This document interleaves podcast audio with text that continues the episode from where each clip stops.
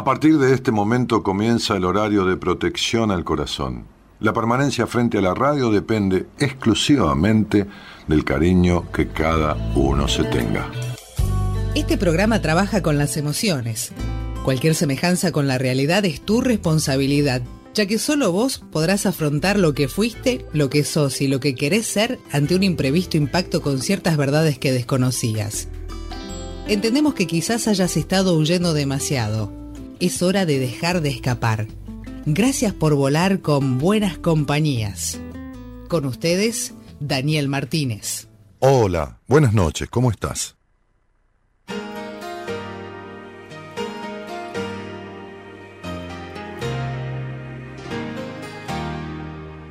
Cambia las cosas de lugar. Probé distintos laberintos por curiosidad.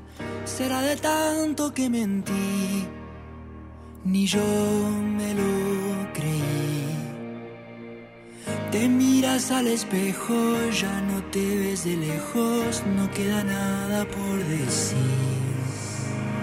No distinguí si era un error. Mire a otro lado para no sentir dolor. De tanto que mentí, ni yo me lo creí, ni yo me lo creí. Las cosas que me hirieron no desaparecieron, volvieron a pasar. Por no perder el centro me fui metiendo dentro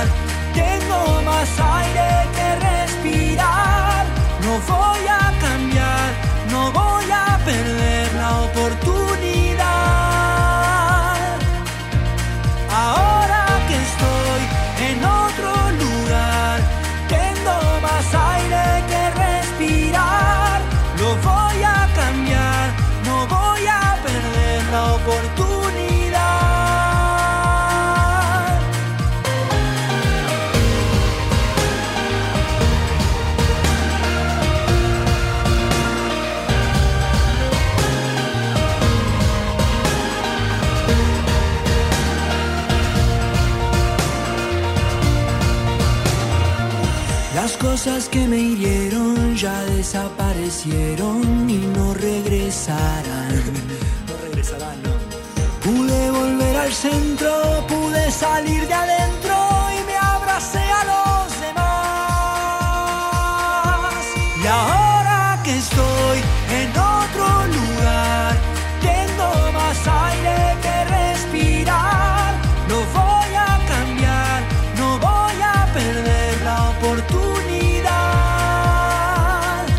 Y ahora que estamos en otro lugar, a lo mejor estás en otro lugar, a lo mejor seguís en el mismo lugar, este, y, nada, ¿no? Este, hoy hablaba en una entrevista con alguien que está en el mismo lugar hace, qué sé yo, 40 años o 40 y pico de años, en el mismo lugar interior, ¿no? En, esta cosa con, la- con las mismas este, cuestiones y afectaciones.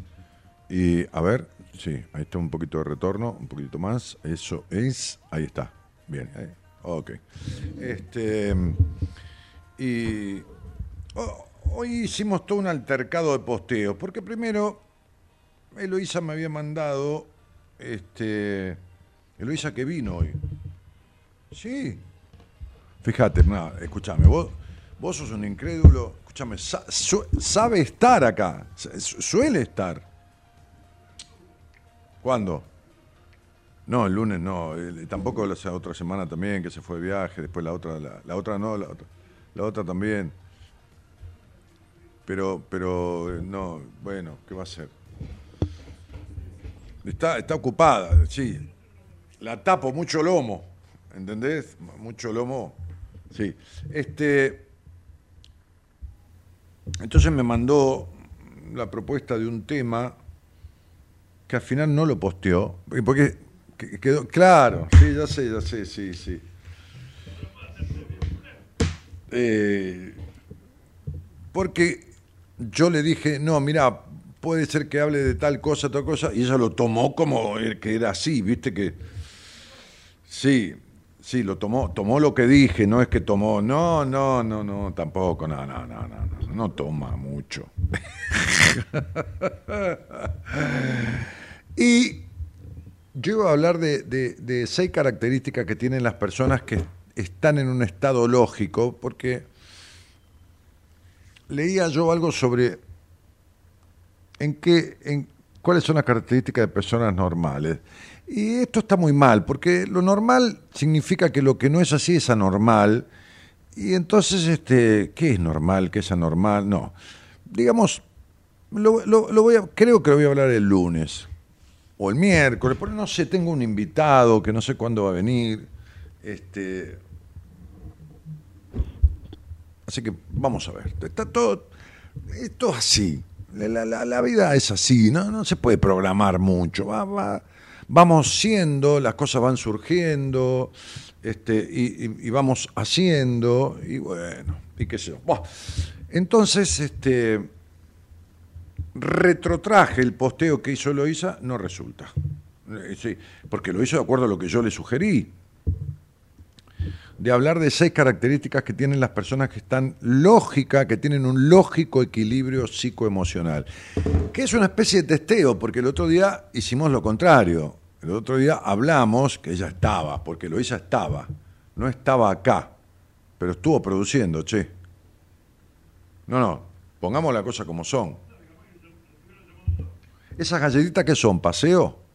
Ah, ¿te gustan las paseo? Más o menos, ¿no? Bueno, este, no, no, pero a mí, a mí me gustan las paseos, pero con semillas, las otras no. Eh, con salvado, ponele, ¿viste? Ponele.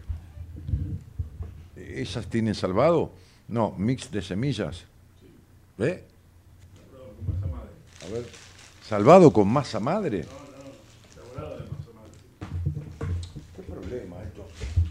A mí me conflictúa esto de la masa madre, ¿viste? Como tipo amasar a la madre, ¿no?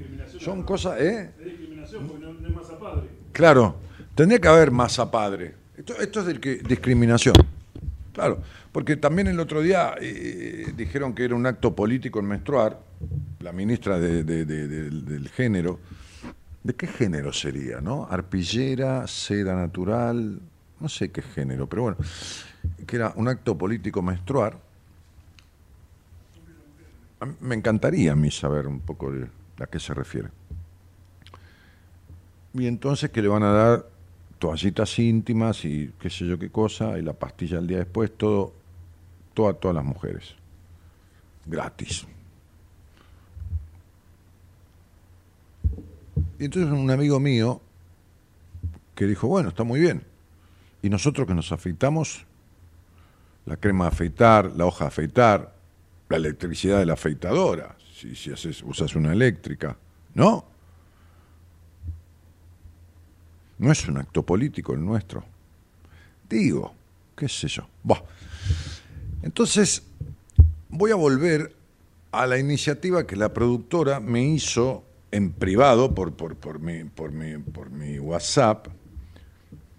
¿Por qué? Porque hoy escuché más de esto este, escuché a una paciente que no se arriesgó a decirle un tipo que le contestó mal en el trabajo determinada respuesta que tendría que haberle dado.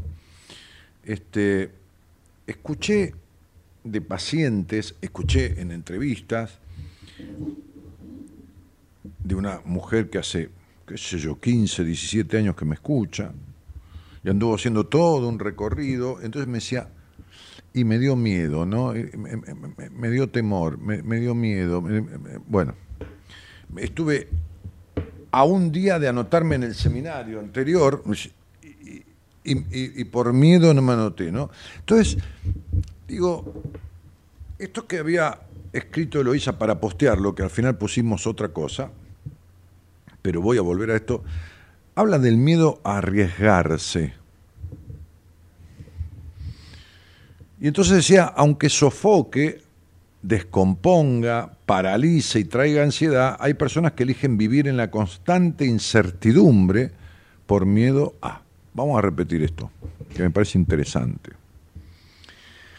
Aunque cause sofoco, es decir, esta cosa de sentirse sofocado, es decir, encerrado o fóbico, aunque traiga cuestiones de ansiedad, estados ansiógenos desmesurados, aunque descomponga, ¿no? En el sentido de mareos, este, eh, eh, eh, ataques de pánico, ¿no? Este, hoy justamente yo llegaba a, mi casa, bueno, al edificio donde, donde vivo, bueno, al, edificio donde está el departamento donde vivo, pues yo no, la gente va a creer que vivo en un edificio, este, que, y entonces había un auto parado en la puerta de la entrada de cochera. Y la, cochera es, inmensa la entrada, es como un portón como de 8 metros, o, por ahí no tanto, pero seis y medio, 7. No es un portoncito, es, es inmenso. Y yo estaba parado, le hice luces y se corrió para adelante. Entonces sale el señor de seguridad, que está ahí en la garita que te abre el portón y te lo cierra, y me dice, no, es que es, que es la madre vino el padre y la madre de la señora que está acá atrás, en ese auto que está atrás, ¿ve, Daniel? Digo, sí, ¿qué le pasa al auto? No, nada, la señora hace como una hora que está ahí y no se puede mover. Tuvo que llamar a los padres para que vengan a, mover el auto. Digo, está con un ataque de pánico. Y hoy que la gente está muy informada, cuando yo tenía ataque de pánico, decía ataque de pánico, no entendía, creía que viste un monstruo, qué sé yo. Este, te imaginas, hace 35 años hablar de ataque de pánico era, qué sé yo, lo mismo que hablar de internet a Colón, más o menos. Este, y, se ve que esta mujer estaba sofocada en, en, estado panicoso, que es un estado de ansiedad agudísimo, etcétera, etcétera. Claro, yo no hablé con ella, por supuesto. Va, por supuesto. Entré el auto y en un momento se me cruzó y dije, si voy hasta el auto y le digo, perdóname, mira, yo me dedico a la psicología, este, estás bien, estaba y hablarle, pero ¿para qué? Digo, ¿para qué? ¿Para qué? No me voy a meter donde no me llaman, qué sé yo. No es que estaba en un caso de emergencia, no es que tuvo un brote psicótico, esto, eh, otra cosa. muy bien. Este, entonces, muchas personas, aunque vivan sofocados su vida, aunque vivan eh, aunque se descompongan cada dos por tres, mareos, este, bueno, toda esta cosa de fobia, aunque vivan en una parálisis eh, em, emocional, de, actitud, actitudinal, este, que quieran tal cosa, pero se paralicen, este, aunque, aunque tengan accesos y ataques de ansiedad agudo, eligen vivir en la constante incertidumbre, en, en el constante, perdón, síntoma por miedo a. Miren, ¿saben las veces, y cualquiera que está ahí puede decir si es así o no, ¿no? Las veces que yo, eh, los días de entrevista, por ejemplo, mañana, ¿no? Martes, miércoles y jueves, arranco, digo, hola, ¿qué tal? Buenas tardes, ¿qué tal? ¿Cómo estás? Y, y, con, eh, muy nerviosa. o nervioso, hombres también. Y digo, ¿por qué será, no? Porque lo que suelo responder es, tranquilo, tranquila, no vamos a hablar de nada que no quieras. Ahora, después cuando le pregunto si ha hecho terapia en su vida, me dice sí, como me dijo hoy una mujer, desde los, creo que me dijo de los 19 años de los 20, con idas y vueltas, pero más o menos unos 15 años de terapia Digo, ¿y te ponías nerviosa? No. Ah, mira vos. Acá no estamos ni siquiera en una terapia, estamos en una entrevista para dilucidar qué te pasa. Pero el miedo no es sonso. El miedo sabe cuándo tener miedo y cuándo no tener miedo. El miedo sabe cuándo salir y asomarse. ¿Qué, ¿Qué son los miedos? Decía esa, esa, vieja anécdota que me contó aquel viejo maestro que en un, en un, participando de un congreso internacional de psicología en el exterior, un conocido médico, psiquiatra, psicoanalista, dijo, ¿vos querés grabar esto? Bueno, poné para grabar, qué sé yo. Entonces decía que en un congreso internacional de psiquiatría, este, este, quien fue mi psicoterapeuta hace muchísimos años, asistió y me contaba esta anécdota y me, y me decía, un momento de un tipo que era brillante, que dijo, ¿no? Hablando del darse cuenta, porque el Congreso era sobre el darse cuenta, lo trascendental de darse cuenta. Ahora van a ver por qué voy ahí. El tipo en su alocución en un momento dijo, los miedos, esto yo lo he dicho, eh, ya lo he contado, pero bueno, los miedos son como dos muñecos feos, horribles, que uno guarda en los bolsillos, imaginariamente, cuando los necesita, los saca, los mira, se asusta y los vuelve a guardar. Es decir, que el miedo que paraliza, que inhibe, que impide, a esto que significa arriesgarse a qué, ¿no? Sería a estar mejor, tiene que ver con un recurso del inconsciente para evitarle a la persona el salir no de su zona de confort, sino de los mandatos que tiene, de las prohibiciones, de la limitación, de la castración y todo demás. Entonces sería el miedo a arriesgarse tiene que ver con eso. Ahora, ¿qué sucede? Que cuando tiene una entrevista conmigo, lo más factible es que termine descubriendo toda su verdad, no mi verdad, su verdad, que es lo que viene tratando de no descubrir. Por eso, más de la mitad de las personas, cuando tienen una entrevista conmigo, arrancan, que yo les digo, oh, y a propósito lo hago, estoy más agradable que nunca. No digo, hola, ¿qué tal? ¿Cómo estás? Buenas tardes. Escribo en el chat, ¿no? De, de, la videoconferencia. ¿Cómo estás? Vamos, comenzamos. Sí, bueno, buenas tardes. Hola, aparece. ¿Qué tal? ¿Dónde ¿Cómo estás? Y bueno, bien, bien, bien, ¿de dónde sos? ¿Qué sé yo? ¿De Jujuy o de, Israel? Bueno, fenómeno. Este, bueno, ¿cómo estás? ¿No? Este, nervioso nerviosa. Porque ¿qué pasa? ¿No? Claro. ¿eh? Bien. Entonces, ¿cuál es el miedo? ¿Cuál es? Porque se está arriesgando a que le cuenten la verdad de su historia, la verdad de lo que le pasa la verdad de por qué padece, la verdad de por qué son sus vínculos horribles, la verdad de esta ansiedad, la verdad de esto, de lo otro, de acá, de allá. Hoy me llama una paciente y me dice, ¿puedo hablar con vos porque estoy atragantada del llanto? No puedo más, y te lo juro. Entonces, por favor, si está por ahí. Justo estaba ahí, en el teléfono. Justo, justo. Había terminado de contestarle a un paciente y justo fui a agarrar el teléfono de pacientes. Porque a veces lo tengo mudo porque estoy hablando con alguien y. Entonces, este, la llamo. Me empezó a contar que tuvo una contingencia negativa con un compañero, que esto y que lo otro, de acá, de allá del trabajo, y de acá, y, esto y lo otro, la, la, la, la, la, la, la, la, la, la. A mí había algo que no me cerraba. y al final me dijo, ah, resulta que...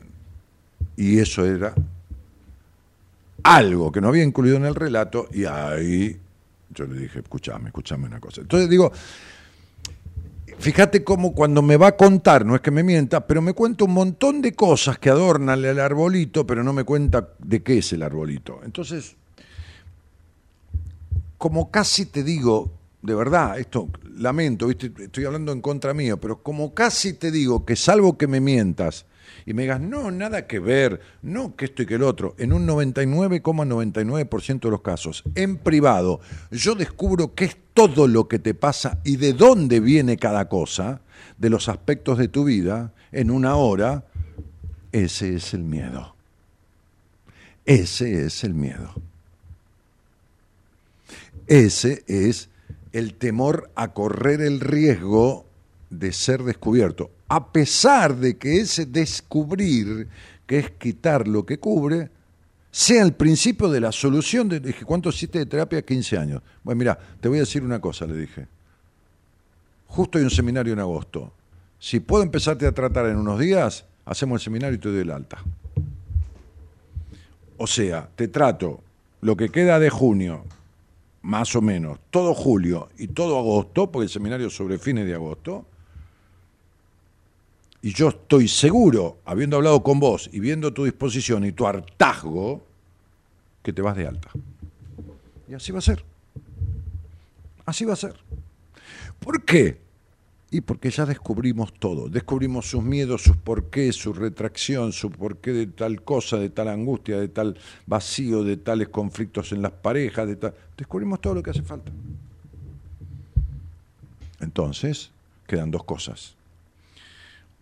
O yo no sé cómo acompañar a la persona a salir de sus conflictos, entonces la derivo a alguien de mi equipo que sepa sobre ese tema, o yo sé y me lo quedo de paciente.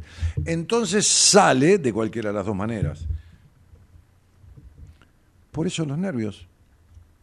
Por eso, y estoy nervioso. 15 años de terapia, no tiene que estar nervioso, va a venir una entrevista. Entonces, esta cuestión del miedo a correr el riesgo de resolver. Yo les dije y les vivo diciendo desde hace más o menos medio año que encontré esta manera de explicarlo.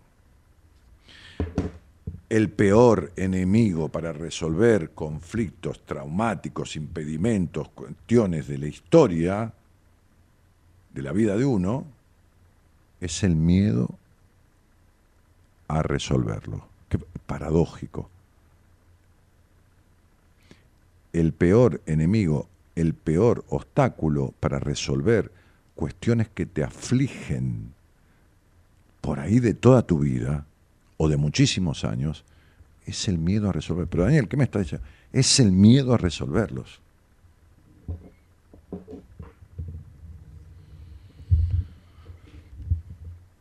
Hace 30 años que hago este programa.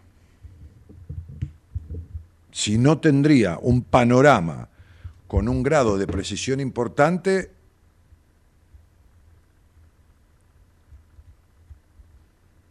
en, el esboce de las cuestiones que caracterizan la forma de proceder de una inmensa cantidad de personas, más de la mitad, entonces sería un inepto o un boludo. No me considero boludo, y tampoco me considero el más capaz, pero no soy inepto. No soy inepto. Entonces, digo, en lo que hago. Pues soy inepto por un montón de otras cosas. Yo estoy hablando de esto. Así que después de 30 años y de decenas de miles, decenas de miles de conversaciones al aire, por no olviden que yo hago dos programas por semana, pero en otro momento hacía seis por semana, y de cuatro horas o de tres horas y a veces de cuatro. Y atendía en una radio con 50 repetidoras, 15, 20 personas. Eh, hemos tenido viernes de 1500, 1400, 1700 mensajes de texto. Este, cuando había mensaje de texto, no WhatsApp, todavía no, había, no, existía el WhatsApp. Entonces, todo eso a uno le marca una tendencia. Entonces el posteo decía justamente eso, elegir, elegir vivir en el miedo es más común de lo que nos imaginamos. ¿Viste el dedito así como lo pongo? Porque me, copié el presidente, porque creo que el tipo tiene una personalidad avasallante, una autoridad tan... Entonces le estoy copiando gestos, el dedo, todo. Ya me voy a traer la guitarra también, ¿eh? porque yo el piano, yo toco piano, pero este se me complica, así que tendré que tomar unas clases de guitarra para poner el dedo así y, guitarrear un poco. Este, este, y no lo tengo, no tengo un perro como Dila, pero tengo un gato. Le decía a mi mujer que, que, traiga el gato eh, al programa y o me lo traigo yo en, una bolsa, qué sé yo. Este, sí, dice Eloisa, el jefe nunca se equivoca, ¿no? Porque yo dije, me equivoqué, le dije una cosa, pero en realidad se equivocó ella, la estaba cubriendo, pobre, ¿viste? Porque estaba mal del estómago y por ahí aceptar este error le causa una revolución estomacal. Este, tenés que ponerme un espejo allá, Gerardo. No, no lo traigo yo, flaco. un espejo cóncavo, no cóncavo, convexo, cóncavo convexo, es un tema musical de, Roberto Carlos, Roberto Carlos, cóncavo y convexo. Este, para verla a la productora a través de... Y ella me ve, ¿entendés, Gerardo? Bueno, bueno, te estoy diciendo. Bueno, entonces, digo, después de toda esta alocución, este, ¿qué te paraliza? ¿Qué te paraliza? ¿Cuál sería el factor por el cual tenés miedo a dar un paso de lo que fuera? ¿Qué es lo que te impide dar ese paso que querés dar? Si ya sé, el miedo. ¿El miedo a qué?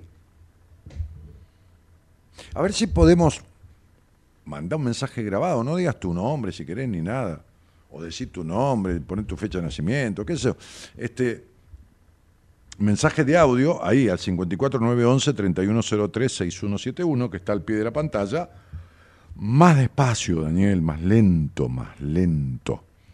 No se puede decir más lento para la gente que está escuchando por radio, por otros mecanismos, en donde no está el número de teléfono debajo. Es el. Ahí va. 54 9, 11, 31, 61, 71. Otra vez. 54, 9, 11, 31, 03, 61, 71. Entonces, vamos a poner un poquito de este porque hay muchos que escucharon esta, esta, esta este introito, esta introducción, y les da como la cosa esta de que eh, yo soy así porque yo no avanzo, porque me da cosa, porque se cortó. Porque cuando se corta ahí, se corta allá también, ¿no? Claro. Entonces, muchos estuvieron escuchando y les, y les viene, ¿eh? se identifican con esto de el miedo a los fantasmas, los muñecos feos, este miedo que viene de un lugar desconocido, el, temor y el terror arriesgarse a algo que otros hacen con eh, de, cuerpito gentil, ¿no? Todo, hacen sí. No todo el mundo puede todo pero hay gente que no puede ni lo mínimo con respecto a lo que desea. Ese es el punto. Bueno, nos vamos a un... se, decía antes, antes de mí, antes que yo hiciera radio, o sea, a un intervalo musical, decían eh, los tipos de, de antes, de hace 50 años. ¿no? A un intervalo, 50, 40, más, 60, a un intervalo, ¿vos estabas? ¿Qué, ¿Cómo carajo sabes? No, digo, boludo, porque el tipo sabe, me dice, no, más, no, para atrás. Bueno.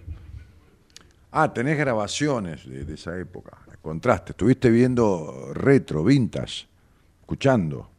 ¿Qué Uy, la puta madre, sí, tenés razón. Bueno, claro. Buenas noches a todos. Gracias por estar. Cuenta esa vieja historia que a pesar de todo algunas cosas quedan. Los momentos vividos, recuerdos que van a quedar en lo profundo del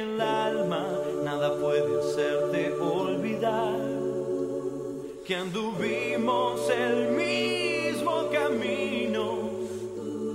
Y las cosas que hicimos fue porque quisimos estar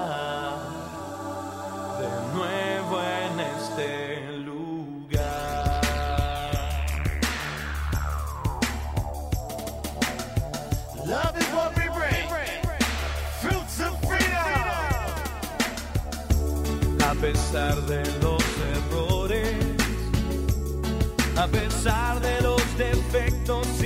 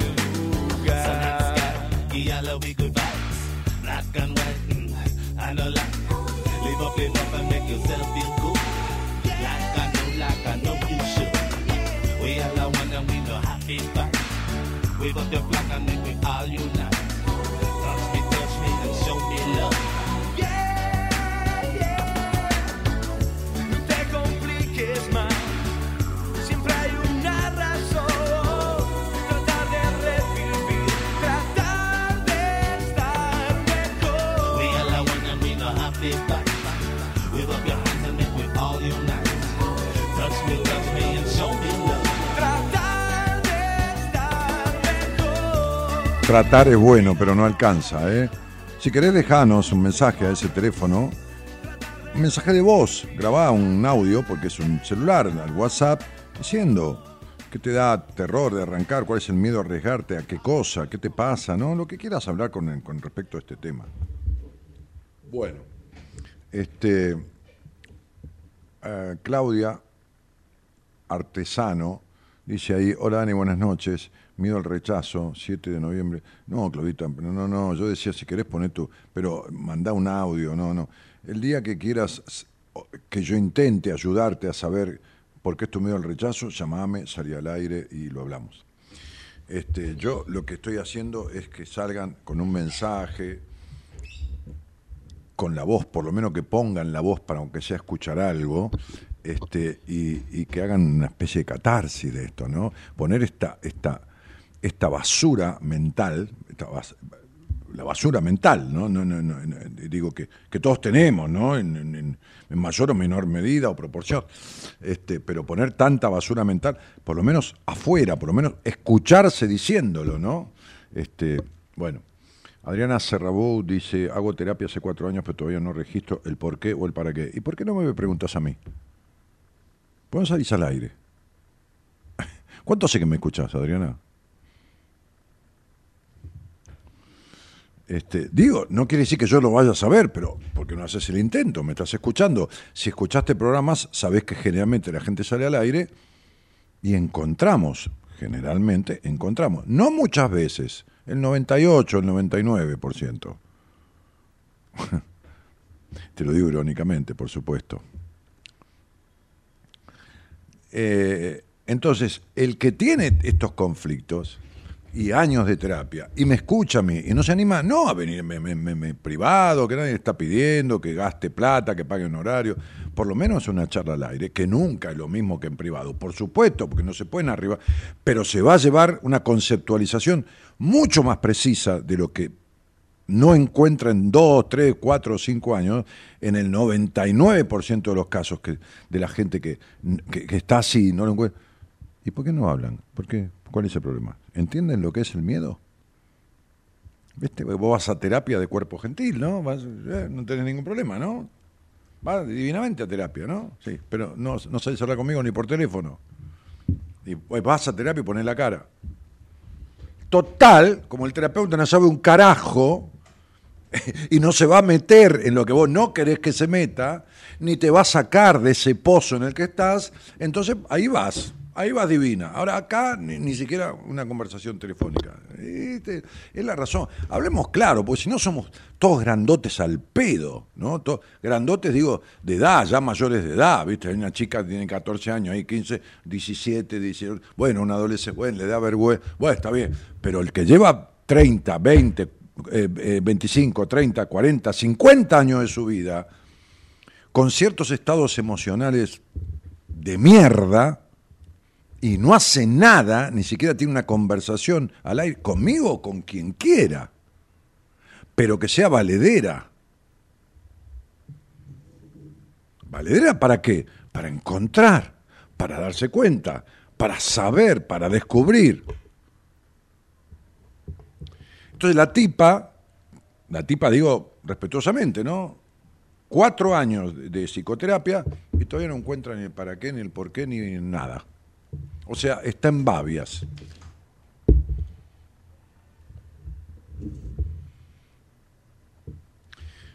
Repito, cuando el paciente se ofrece, ofrecerse significa, gracias querida, asistir al proceso de terapia, no importa, virtual, personal, eso es lo mismo. Bien, ok. Cuando el paciente se ofrece, el fracaso es del terapeuta. Cuando el paciente se ofrece, el fracaso es del terapeuta. El cirujano se murió el paciente en la operación. Por ahí cometió un error, pero tiene una sola oportunidad, que es esa, cuando lo opera. El terapeuta tiene años de oportunidades. Y si la persona está años o meses y no sabe de qué mierda se trata el problema que tiene, el fracaso, la ineptitud, es del terapeuta. Si está escuchando a algún psicólogo, que escuchan y estudiantes de psicología un montón, y quiere discutir esto, que salga al aire y lo discutimos. No hay ningún problema. Discusión, digo, no pelea, ¿eh? discusión. El que una persona haga años de terapia y no tenga una base sustentable que le explique dónde se originaron sus cuestiones, las consecuencias que trajeron y cuál es la salida, entonces el terapeuta no sabe. No sabe. A ver, no sabe. A ver, entendamos bien la palabra. No sabe. N-O-S-A-B larga E. No sabe. Porque no sabe ni para descubrir el verdadero origen. Con lo cual mucho menos va, va a saber para descubrir la salida. No sabe. Listo. Es muy simple. Y el que no sabe es como el que no ve. Listo. Ya está. No es que el no vidente no sabe de qué color es ese cartel que dice aire 0049. Es que no lo ve. No puede verlo. Bien, como no puede verlo, no sabe cómo es el. Bueno, el terapeuta no puede ver de qué color es la afectación y de qué combinación de colores son los conflictos psíquicos que el paciente tiene, no digo en una vez, no importa que se tome un mes, dos meses, tres meses, está bien, no hay ningún problema. Ok, listo. Pero un año, dos años, tres años, cuatro años, ocho años, siete años, doce años tengo una paciente. Yo le dije, ¿cuánto hace que te tengo? Dos meses y diez días. Ok. ¿Cómo estás? Mejor no, mejor no. Todavía no estás mejor. Estás cuánto menos peor. Muchísimo menos peor, me dijo. Todavía no está mejor. No me conformo. Mejor no me gusta. Muchísimo. ¿Cuántos años de terapia tenés? 12. ¿Cuánto llevas conmigo? Dos meses y medio. Ahora, hay cosas en las cuales yo por ahí tomaría un paciente y estaría 14 años, 18. Pero, ¿por qué? Porque en la vida siempre es más importante saber qué es lo que uno no sabe. Es más importante eso que saber lo que sabe. Porque cuando uno no sabe lo que no sabe, entonces hace mil cagadas.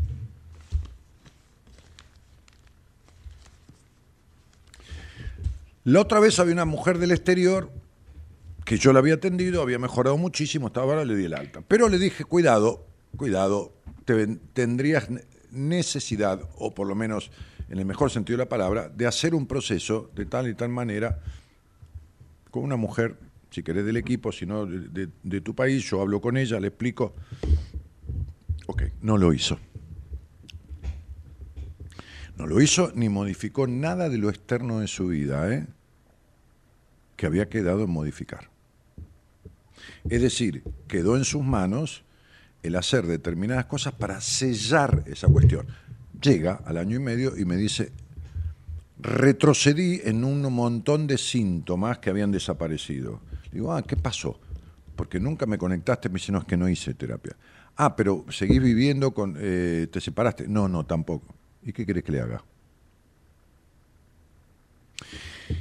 Entonces, como el marido habla inglés perfectamente, vivió en inglés y nació en un país donde aprendió a hablar inglés desde, desde que nació, entonces, che, Eloisa, ¿esto está abierto o está cerrado?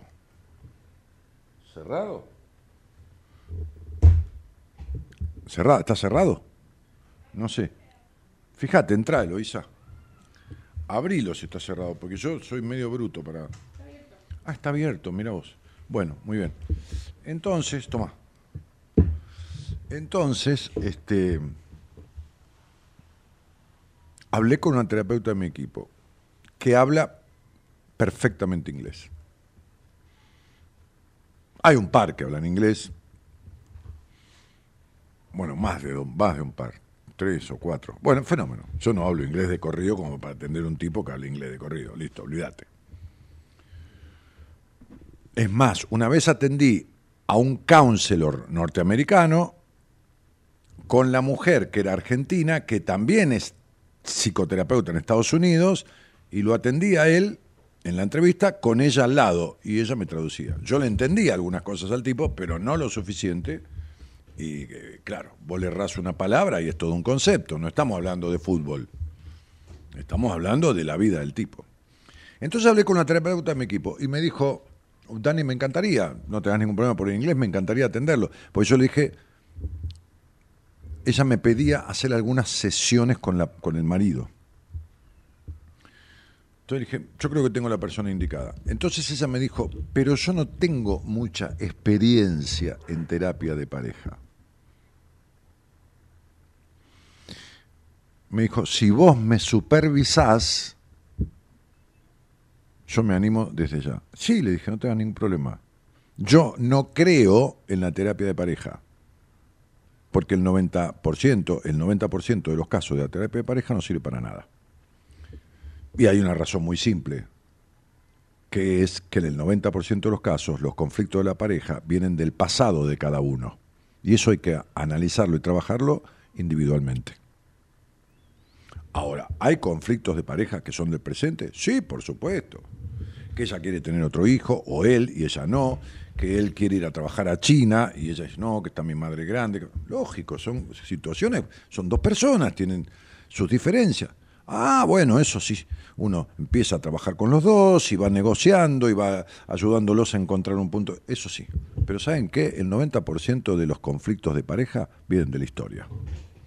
Si no, salgan al aire lo que tiene conflicto de pareja y vas a ver. Yo le voy a explicar qué le pasa en la pareja, qué clase de personas conoce este, y, dónde arrancó eso. Entonces, digo, en definitiva, ¿qué hacemos para? ¿Qué estás haciendo para? Bueno, terapia, cuatro años. Vos tenés, Adriana, un dolor en la cintura y vas al médico, qué sé yo, vamos a decir cualquier cosa, o gastroenteritis, o diarrea, ok, listo. Vas al médico. Vas cuatro años si seguís teniendo el mismo dolor y la misma afectación. ¿Vas cuatro años? No, no. Bueno, entonces, ¿a qué vas cuatro años a terapia si estás igual? A justificarte con vos misma que vas a terapia y no se puede arreglar. Yo estoy haciendo lo que hay que hacer. Voy a. Entonces seguís siempre igual. por el miedo a resolver tu quilombo. Mira qué loco. Mi- Mira, mira lo que te venís a enterar. Adriana y muchas Adrianas y Adrianos. Por eso seguís yendo a donde no encontrás. Porque tenés miedo de encontrar y miedo de resolver. Ahora, si algún día hablas conmigo, yo te voy a explicar. ¿Por qué el miedo a resolver? Eh, desde chica, dice Karina, escuchar para qué vas a hacer esto si no te da la cabeza, bueno, así le decían, ¿no? O no lo vas a lograr porque te cuesta entender que no emprendía las cosas porque no me sentía capaz. Fui a este último seminario, vine- fui a, ir no, ir al seminario, dice, digo, fue- porque yo la vi, estuve, estuve en este seminario, fue mi primer gran paso. Ah, sí, saliste de ahí con media cocción. Con media cocción. Este, este, ¿viste? Falta una horneadita y listo. Eh, Gloria Weber dice, me impide y me paralizan los mandatos y el reconocer mi falta de coraje. Bueno, está muy bien. Eso es darse cuenta. Ok, ¿y qué haces para que deje de suceder?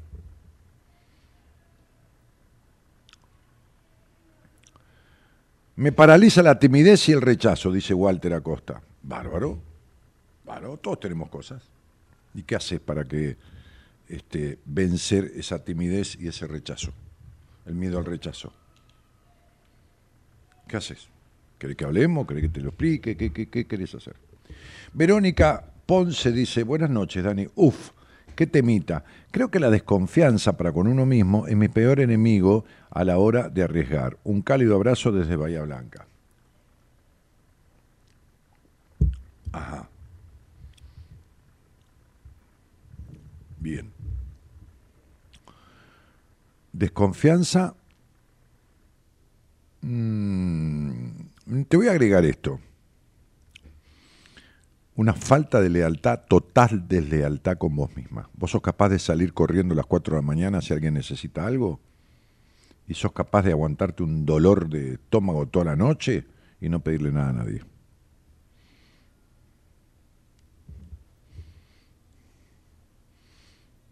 Mirá qué desleal que sos con vos. ¿Eh?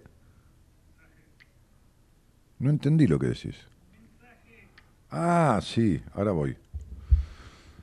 Hola Dani, desde Chile te estoy viendo, dice María Belén. Bueno, hola María Belén.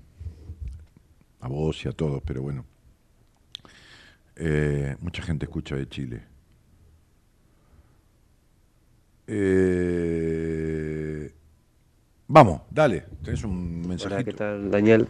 Eh, ¿Qué me impide o qué me, qué me impide arriesgarme o qué me paraliza? Eh, siento que nunca puedo hablar con las personas como de manera normal. Siempre como que cuando les hablo es como que tengo que hablar bien.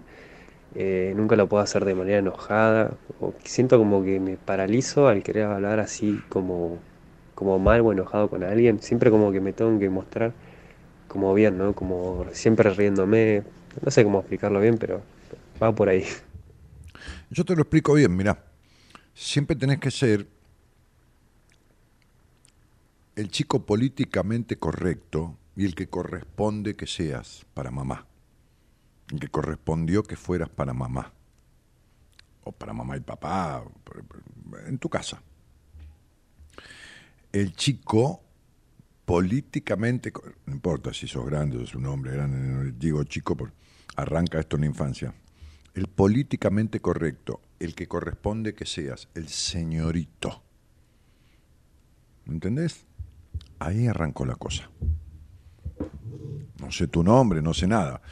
Es lo que puedo darte como pequeña devolución. Ahora te hago una radiografía de, de- de- ¿no?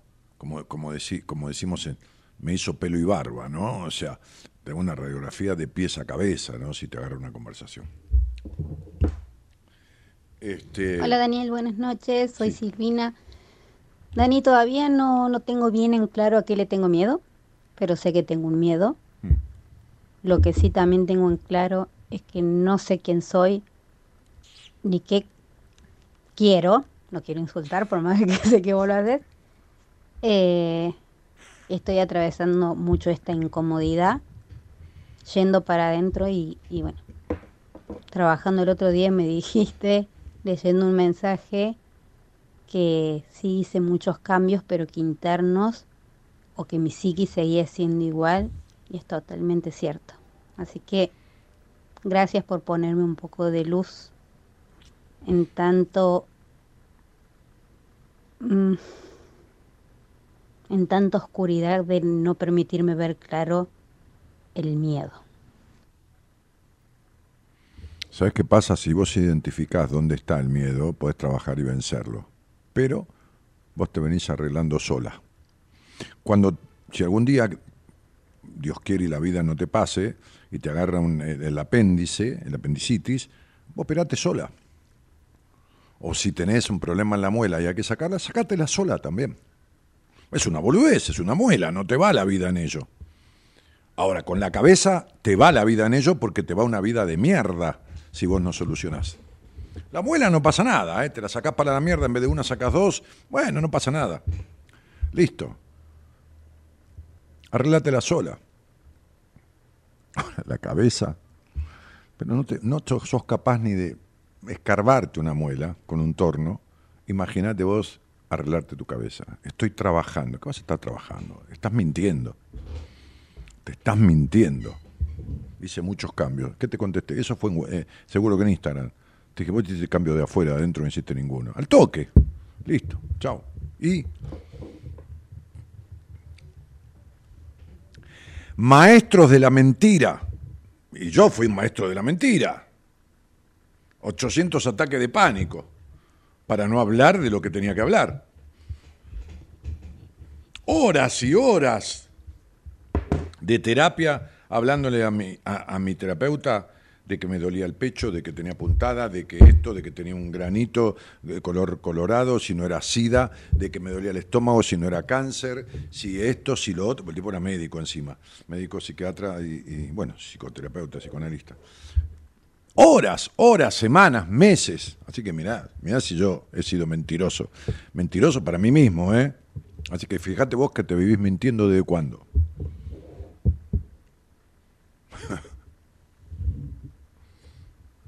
Porque yo, que no creía en la psicología, cuando me agarró todo este quilombo en la cabeza, tuve un mes, dos meses, tres meses, al cuarto mes fui corriendo de rodillas y se acabó, porque yo no me voy a bancar el sufrimiento, ¿entendés? Por lo menos no está en mí aguantarme el sufrimiento, si puedo hacer algo para erradicarlo, y eso que yo no creía en la psicología, vos estás escuchando este programa, no sé, debes tener por lo menos la idea de que esto sirve para algo, no yo, la psicología. Para mí no servía para una mierda. Y aguanté tres meses y fui corriendo. Fíjate los años que vos venís de arrastre. Vos y cuantos más. Hola, buenas noches. Hola, buenas noches. Hola. ¿Qué tal? ¿Cómo te va? Ah, no sabía que era mi disculpa. No, ¿y ¿por, qué te tengo que disculpar? ¿Cuál es tu culpa? Disculpa de sacar la culpa. No, quédate tranquila, ninguna culpa. Eh, este, yo tenía que haber dicho, hola, ¿quién está en el teléfono? Así que disculpame vos a mí. ¿Viste? ¿Viste No que sabía que hablabas conmigo. la culpa era mía, al final de cuentas. Mira cómo son las cosas. No, por favor. ¿Y de dónde? Sí, ¿por qué, por favor? Puede ser. ¿Y de dónde sos? Eh, San Justo, Ah, mira, partido de la matanza. Ok. Espera un poquito, ¿eh? No tengo nada. Sí, sí. Este. Y no me llega. Che, eh, espera un poquito, eh, flaca, en el teléfono. Sí, sí. Gerardo, la productora me tiene que pasar el nombre y la fecha de nacimiento de la persona que está al aire para que yo tenga una idea de, de cómo. Me lo pasa y no me llega. Pero a mí no me llega. Quiere decir que hay una energía negativa tuya, ¿entendés? En el, en el contacto conmigo, en la relación. Hay algo que ella odia en mí. o que- hay algo que tiene rechazo hacia mí y que no lo manifiesta porque no le conviene. Y la tipa, ¿entendés? ¿Eh? Que No, se vaya a la casa. Que, que opere de la casa. No, vos no sos, Josefina, acá tranquila. Ya me llegó. Pero fíjate que te tengo que apretar para que, para que, para que me llegue. Me voy a sacar esto porque, mira, ya, ya, ya, ya me- no, no me calenté, pero me acaloré. Mira, mira, Loisa, porque ay, ya voy a descubrir yo qué es lo que produce una, una barrera. O sea, ¿qué mierda nos separa? Ah, que no sepa. Josefina, ¿de dónde sos, querida? Sí. San Justo, San Justo, Dani. Sí, pero de- eh, perdóname, no, no me digas la, la calle, pero San Justo, de Camino de Cintura Eh, para allá, de, de cerca Eh, del centro. ubi- ubicás, bueno, porque vos eras de Ramos. Este, ubicás eh, macro, eh, lo que vendría a ser mm, Juan Manuel de Rosas. Sí, Provincias Unidas. Ariete. Exactamente. Te dije Juan Manuel de Rosas porque, bueno, ya Provincias Unidas suena como muy viejo. ¿Y qué voy a hacer? Tengo Pero sí. 68 años, ¿qué querés que le haga? ¿Que los niegue? bueno, yo voy a cumplir casi 50, así que también, pero bueno, ¿viste? Bueno, y, y a- pasando la rotonda de San Justo para allá o de- del lado de acá, para, para General Paz. Eh, eh, para el lado de General Paz. o sea, Lo que vendría a ser, te digo, Kennedy, cerca, cerca del Canal 26. Exactamente, Sí. a unas cuadras. Mira si conozco, vos sí que yo soy de Ramos, ¿sabés? Primero que trabajé en San Justo. Cuando, Ah. cuando tenía 18 años había un solo hospital en San Justo, que era una policlínica, que se llamaba Policlínica Central, que estaba en la esquina de la municipalidad. Era Sí, un- sí, donde nació mi hijo. Perfecto, muy bien. Esa policlínica abastecía, porque nuestro país es divino y los gobernantes, una cosa macanuda, Sí. Abastecía a 800.000 personas o 700.000 que había en Matanza, que hoy hay 2 millones. Después Sí. hicieron el Paro y 100, compraron el lote ahora del Estado en un lugar que se inundaba todo. Sí, El hospital que hicieron allá en la Ruta 3 lo hicieron en un pozo que se inundaba.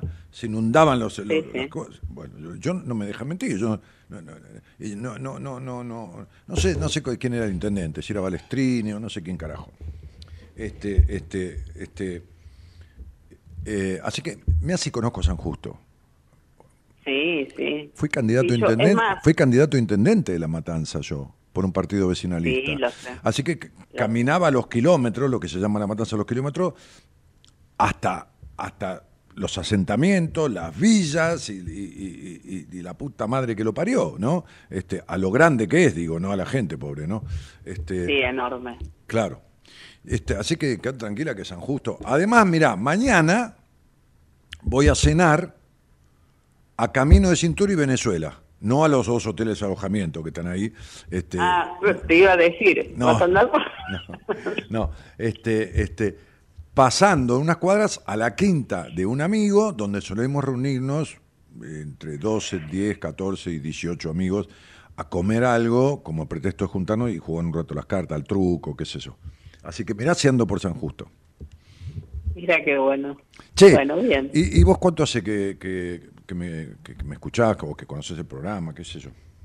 Mira, eh, yo no te sé decir muy bien, pero yo recuer- recuerdo muy así vagamente porque estaba en una situación en ese momento muy, muy, muy para abajo.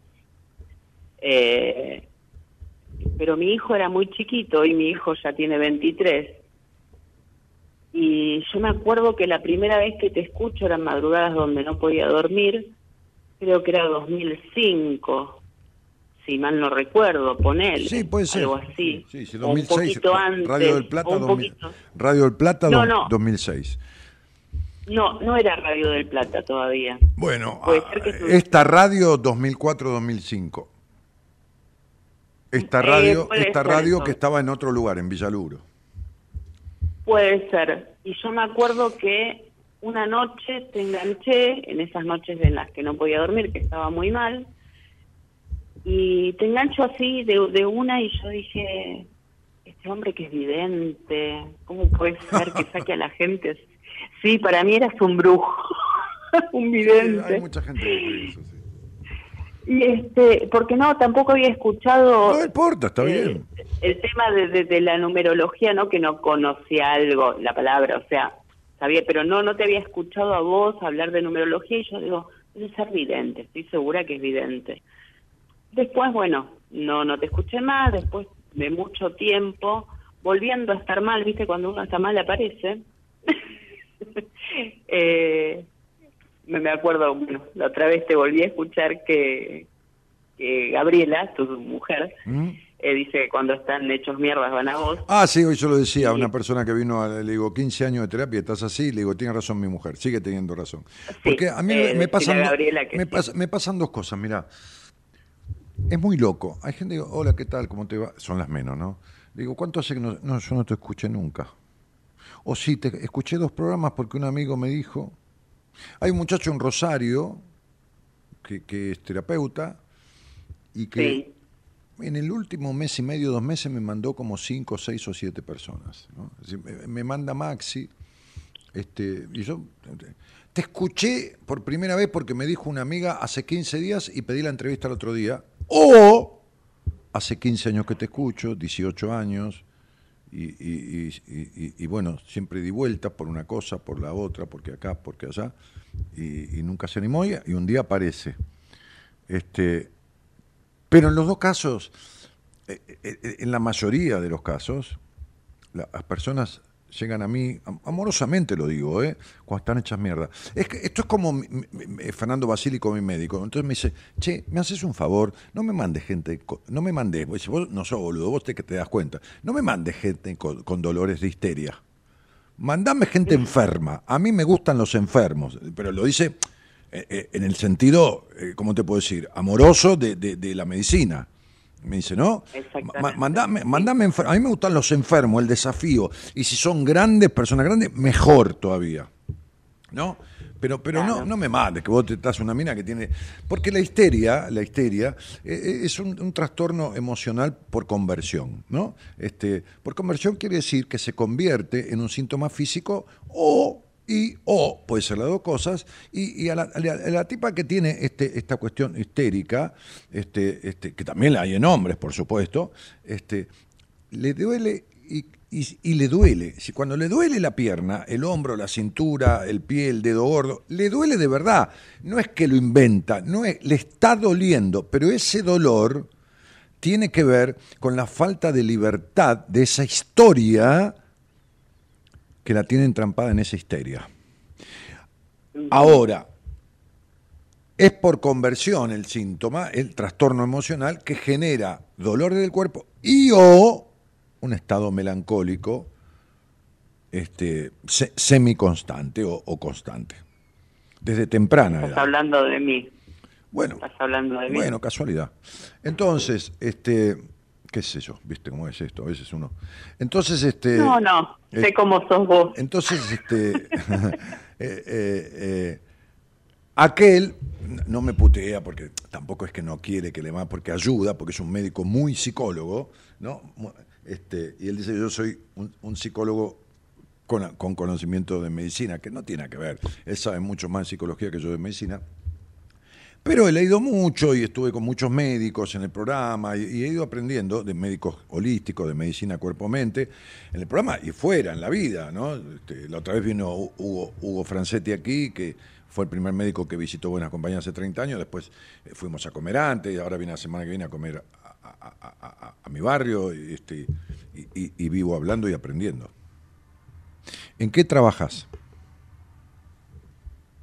Eh, yo no, no estoy trabajando. Muy bien. Este, y, y ¿Cuánto hace? ¿Muchos años? Mira, el último trabajo, eh, 2017. 2017. Y En en- realidad siempre tuve, digamos, eh, trabajos que fueron eh, más bien esporádicos y con ayuda de, por ejemplo, eh, mi hermano, quien hoy está fallecido, eh, ha tenido negocios y he trabajado eh, para, digamos, para los negocios de él.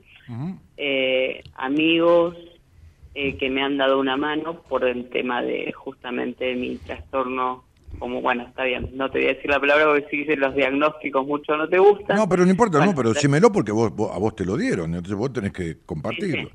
Bueno, ¿Qué trastorno de- ansiedad, gen- Generalizada. sí, Ah, trastorno de ansiedad generalizada. sí. ¿Y sabés Eh, qué bueno, pasa? Mira, encerrar una nena, encerrar una ence- hola, hola, hola, hola. Encerrar una nena Sí. en un hogar de mierda, sin ternura del padre, sin habilitación. Encerrar una nena este, este, con decepciones, en una crianza intolerante. Eh, eh, encerrar una nena que termina por, esa, por ese hogar este, a- siendo una niña aislada y retraída, ¿no? Este, y fíjate lo que le va a pasar. Va a tener trastorno de ansiedad, va a tener problema de alimentación, va a tener cualquier tipo de cosas que, que vengan de esa cuestión.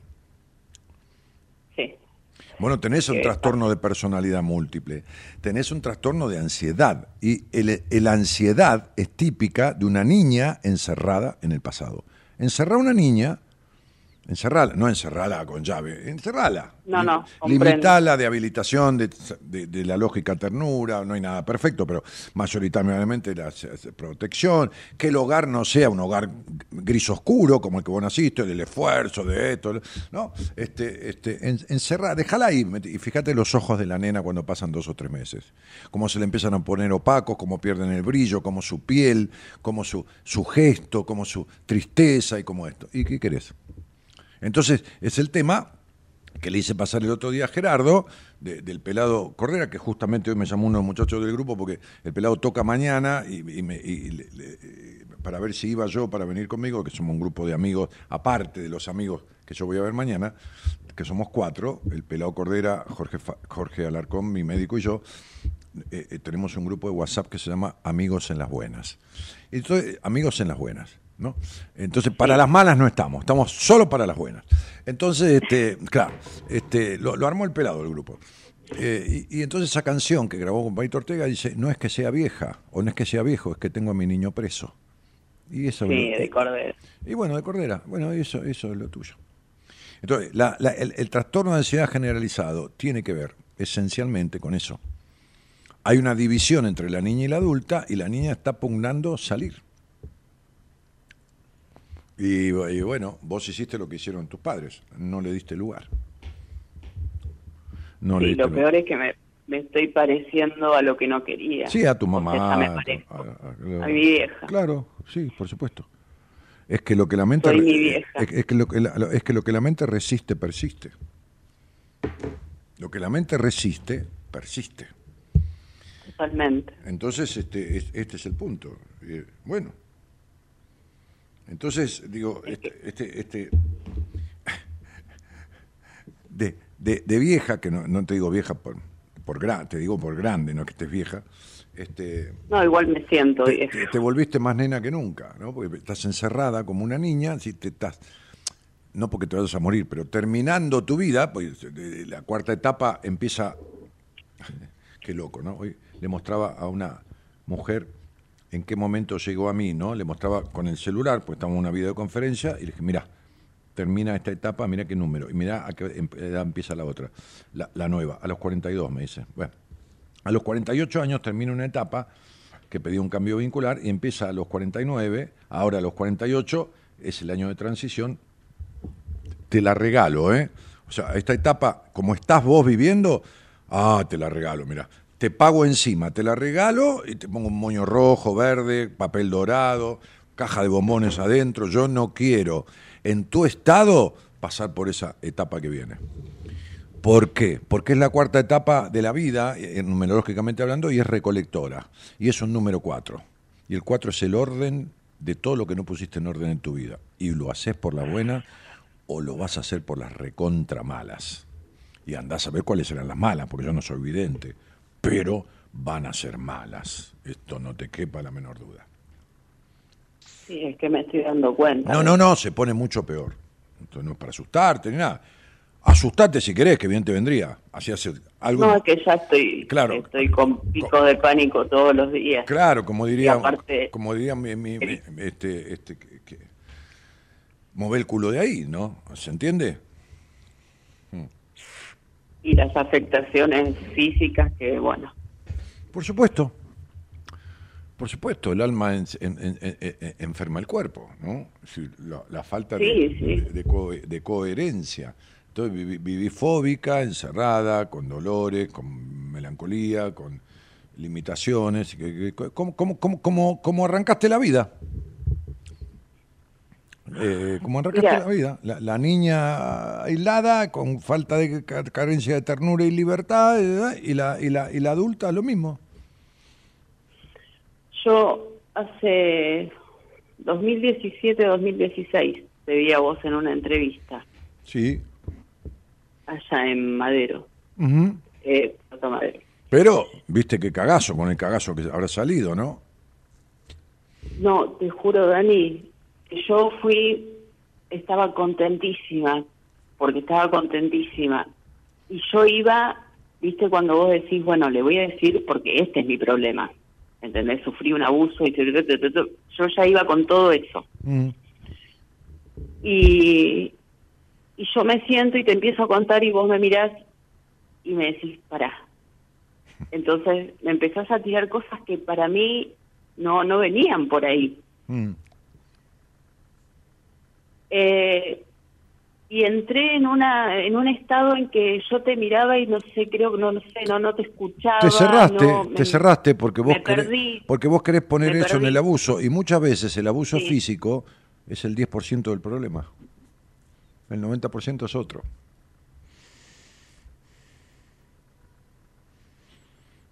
¿Entendés? Y me acuerdo, sí, Cuando hubo una crianza intolerante, un hogar castrador, limitador, este, este, como te dije, esforzado emocionalmente, gris, esto y lo otro, una madre dramática, melancólica, prejuiciosa y todo lo demás, el abuso físico de una niña, y de esto me cago en todos los que piensen diferente, porque ¿sabes qué pasa? Yo lo resuelvo después eso. O sea, no es la teoría de hablar al pedo, porque está lleno de gente que habla al pedo es la realidad de la resolución. Entonces, como yo guío al que el paciente lo resuelva, yo sé que el abuso emocional, el incesto emocional, el abuso en la crianza sobre las libertades de la niña, son nueve a uno más importantes que el abuso de físico del hijo de mil puta, del librero de enfrente, del kiosquero, del tío o de quien carajo sea. sí. Bueno, entonces yo te habré empezado a hablar, te escuché y te dije, no, mira, el tema viene por este lado. Y te digo lo que te tengo que decir. Pues si te digo que sí, para dejarte contenta, ¿qué, qué hago? Te estoy estafando. Ya bastante estafada fuiste. No, no, no, no, es que aparte, aparte o sea, lo, lo poco que, que recuerdo, eh, que vos me dijiste, cuando vayas al, psico, al psicólogo, hablale de esto. Perdón, porque eh, No, no, decí lo, que, decí lo que quieras. Yo no tengo ningún problema. eh, hablale de tu sexualidad. Claro. Andá, presentate y decí, eh, vengo a hablar de mi sexualidad. Sí, para arreglarla. Exactamente. Sí, porque tu, se- Este- tu sexualidad es tú. ¿A qué edad? a- espera un poco. ¿A qué edad había sido esa situación abusiva? Puede ser a los 12, a los 6, 18, Eh, de los de los 8 a los 12 años. a, a- a los 12 está marcado. Bueno, muy bien. Ok, bueno, listo. Entonces, cuando la madre da la teta, empieza a erotizar al bebé. Erotizar en el sentido no del cine erótico, en el sentido de que el niño empieza a descubrir las sensaciones que le produce el contacto con otro ser, sensaciones placenteras. Chupa la teta, el calor del cuerpo de la madre, la madre lo acaricia, lo baña, le pasa cremita en la colita paspada, este, duerme con el nene, el bebé en el pecho, y esto sucede, después sucede a los seis meses, a los ocho meses, al año, esto, lo otro. En esa, en esa díada, en esa díada, ¿eh? esa- esta, esta unión de a dos, ¿no? La madre empieza, eh, actúa como, como vi- vi- vi- viste lo que es una transfusión de sangre, ¿no? Entonces uno se pone un costado Sí, sí. y tiene una, una cánula, ¿no? Que bueno, y le va pasando sangre al otro. Ponele, ponele, ¿no? Bien, ponele. Bueno, no se hace así, pero bueno, pero ponele, ponele se puede llegar a hacer así también. Bueno, entonces, este, imagínate eso. Bueno, la madre le transfunde, ¿eh? como si fuera una transfusión de sangre, le transfunde el despertar de su energía de libido le contagia a la madre, la madre le contagia el despertar, es como si le transfundiera a la niña o al niño su energía, ¿entendés? ¿Cómo está su ener- Imagínate que te pudo haber transfundido tu mamá, ¿no? ¿Se entiende? No, claro, sí. claro, claro. Bueno, muy bien. Quiere decir que ya de chica, no hablemos que un día vos como un perrito, que sé yo, que sucede con muchos niños, te estabas, qué sé yo, toqueteando, refregando con un almohadoncito y tu mamá, el otro día atendí a una mujer en una entrevista, el padre y la madre la llevaron al psicólogo. Seis años la nena, tocándose, refregándose, en una actitud que se llama pulsión sexual instintiva. Como un perrito se refriega en la, en la pierna cuando tiene seis meses, siete meses. La llevaron al psicólogo, le hicieron ver por un profesional. Un hijo de mil puta, que no sabría nada de nada, pues tiene que decirle, ¿para qué la traen? Ustedes tienen que ir a un psicólogo, señores. ¿Para qué traen esta nena acá? Si lo que hace es lo normal, lo sano. Bueno, a mí me dejaron una semana encerrada por estar jugando con una amiguita. ¿Y, qué te, por qué te. ¿Y por qué te crees que te lo estoy contando? Sí, lo sé. Y después fui... Eso marcó, mierda, eso, eh, no importa, no importa, no importa. Eso marcó el final de tu evolución en cuanto a la energía de la, del libido de tu vida. Así como se puede tapar una arteria, se te tapó el canal que lleva esa energía, que está recontrabloqueada. ¿Por dónde mierda sale? Por lo peor, por ansiedad, por melancolía, por vínculos de mierda, por enojo, por, encierro, por fobia, por todo eso.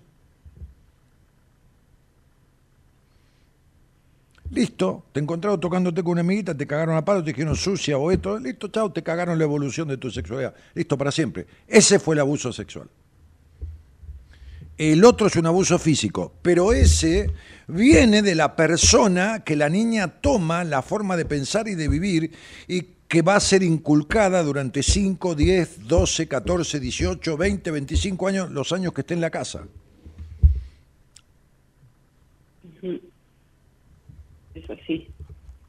Entonces, ese fue el que cooptó el sano desarrollo de la evolución psicosexual, sexual en cuanto a la energía del libido que sirve para todo, para pintar, para cocinar, Sí, para sí. bailar, para tener sexo, para todo, este, este, e- evolutiva de la niña. O sea, listo, ahí, ahí, ahí ya cagamos, listo, con eso alca. No te hubiera tocado nadie, que hay que pegarle un tiro, por supuesto, pero no te hubiera tocado nadie, estamos en la misma historia. Hubiese sido lo mismo. Sí. Olvídate, hubiese, hubiese, a ver, hubiese sido un 10%, no te tocaba a nadie, era un 10% menos de quilombo. Listo. Pero el problema está en el 90, no en el 10. O sea, si vos tenés dolor de espalda y tumor de estómago, el dolor de espalda, por más que lo tengas hace 10 años, es el 10% del problema. El 90 es el tumor de estómago. Bueno, tu tumor emocional es la castración de la infancia no el abuso físico. Que importa, pero un 10%.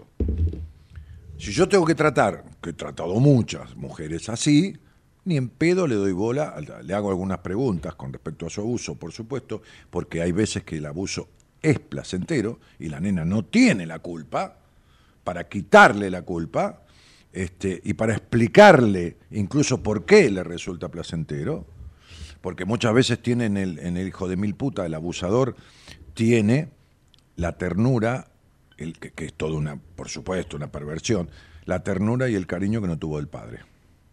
Y la sensación de protección que no tuvo del padre. ¿Se entiende, no?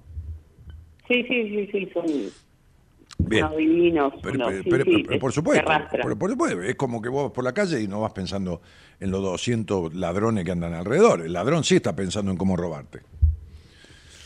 Entonces sería, eh, cuando yo atiendo a alguien en esto, no, no, sí, hablo del tema, por supuesto, sí, claro, detalles, eh, tampoco escabrosa o morbosamente, no me interesa, pero, pero sí algunas pautas para ver y para quitar culpas. Pero después, ni en pedo toco más el tema. Ni en pedo, olvídate. Ni, ni- ni- ni en pedo. No, no, y lo, lo loco O es sea, que después, después voy por otro lado, voy, voy por el lado que tengo que ir, tengo que sacar a esa madre de adentro tuyo, no te das cuenta que tenés a tu madre metida en la médula, ¿no ves que sos tu madre? ¿Y vos tuviste hijos? Sí, sí, tengo un hijo de 23. Claro. A, a- a- a- a vos, a Josefinita, la crió una madre infeliz, castrada, prejuiciosa, dramática, culposa y abusada sexualmente, pues tu madre también lo fue. ¿Y quién crió al pibe este? Una madre infeliz, melancólica, dramática. Sí. y bueno. ¿Y con, Sí, sí, y, con. ¿Y con quién te crees que tuviste el hijo? Olvídate, no vamos a hablar del tipo con el cual tuviste el hijo, o del tipo con el cual después viviste, o otro novio que tuviste, porque siempre fue la misma mierda con distinto nombre. Sí, el- el- o sea, parejas estables, uno era golpeador Pero mi vida, la misma mierda con distinto nombre, José. y este y este es un, un, un niño, el padre de, de- de mi hijo, un niño, Mm. este, un niño. Es la misma mierda con distinto nombre, no importa si es golpeador, no- eh, por supuesto que no es que no importe, no importa. eh, no, eh, la incoherencia vincular, nunca hubo coherencia en los vínculos, va, nunca hubo un vínculo, eran relaciones matrimoniales o de pareja, pero vínculo, ni en pedo. No, no, no, no, no, es que es así. Bueno, pero es lógico que sea así. Porque es la repetición de tu historia de crianza, no del abuso sexual del hijo de puta ese, no de tu historia de crianza. De la estafa Ahora- emocional y del abuso sexual emocional, que es 100 veces peor que el abuso físico.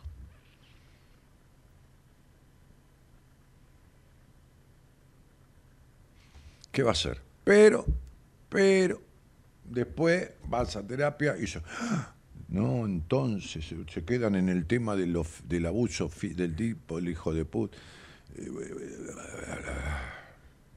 No, ¿sabes qué es lo peor? O sea, cuando yo te veo a vos, eh, terminamos la entrevista y, y vos me decís, bueno, trata el tema, como te dije hace un rato, eh, anda directamente y habla de esto. Y fuiste y hablaste y el Este- tipo miró para otro lado. Si te- le dijiste algo, no, no, no hizo nada con eso. ¿eh? No, no, no, no. Entonces yo te dije a vos, mira, yo lo que quiero es comenzar una terapia con vos.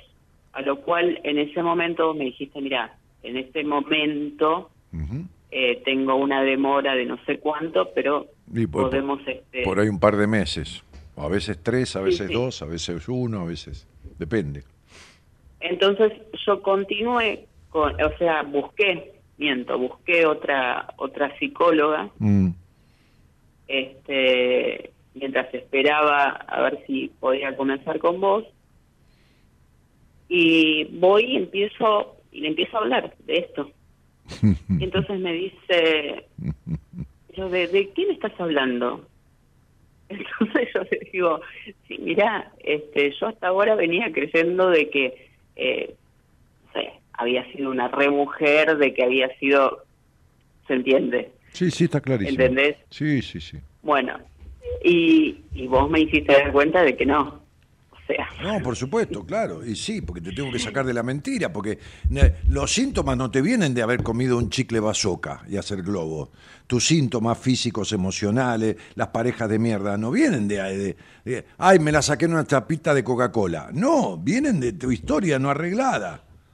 ¿Entendés? Entonces, Claro. si, si vos te crees que sos Matajari y, y- y- y- Es que- y en realidad es que- sos Pocahontas, entonces yo, te tengo que demostrar que vos estás equivocada y que el quilombo afecta en tales y cuales cuestiones, ¿entendés?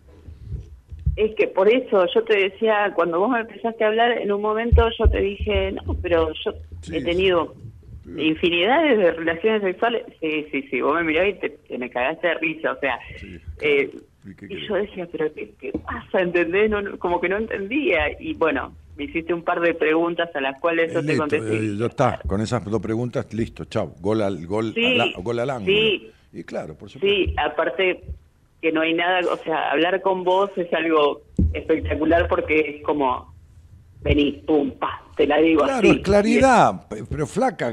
A ver, yo puedo agarrar un- a una persona, y hoy le decía a esta mujer que tuvo esta entrevista conmigo, que tuvo 15 años de terapia, puedo agarrar a una persona y profundizarle el tema, porque tengo el conocimiento y sé cómo, de tal manera que de los cuatro o cinco temas que tengo que hablarle, con el segundo tema se nos acabó la hora.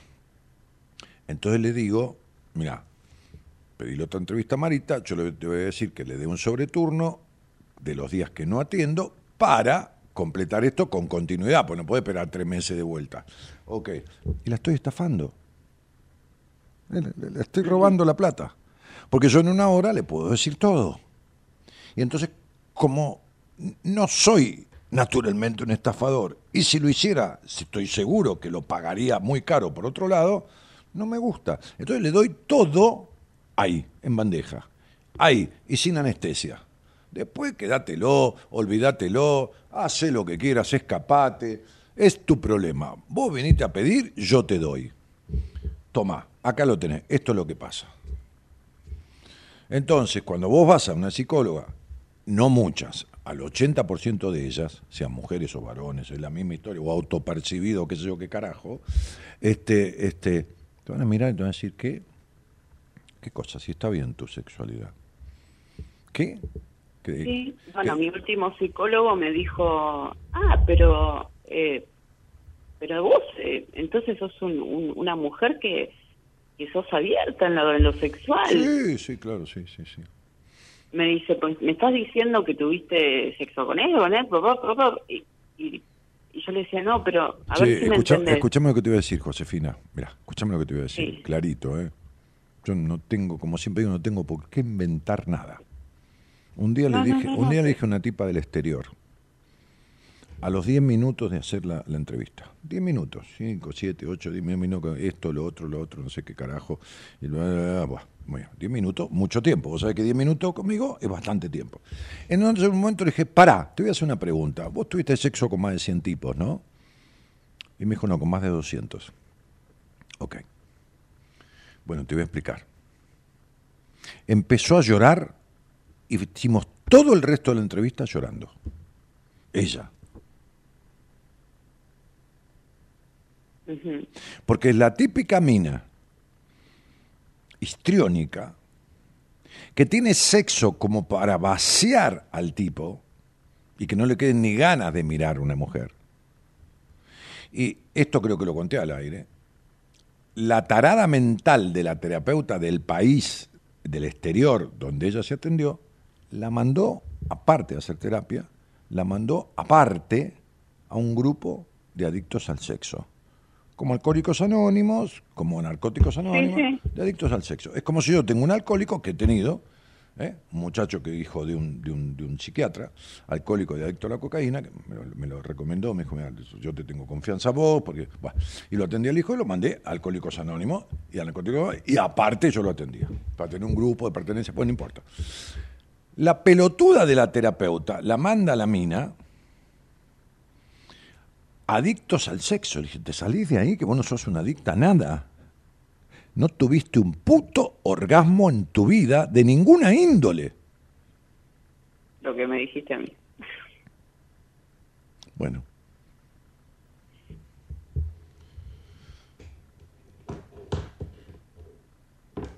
Sí, no, no.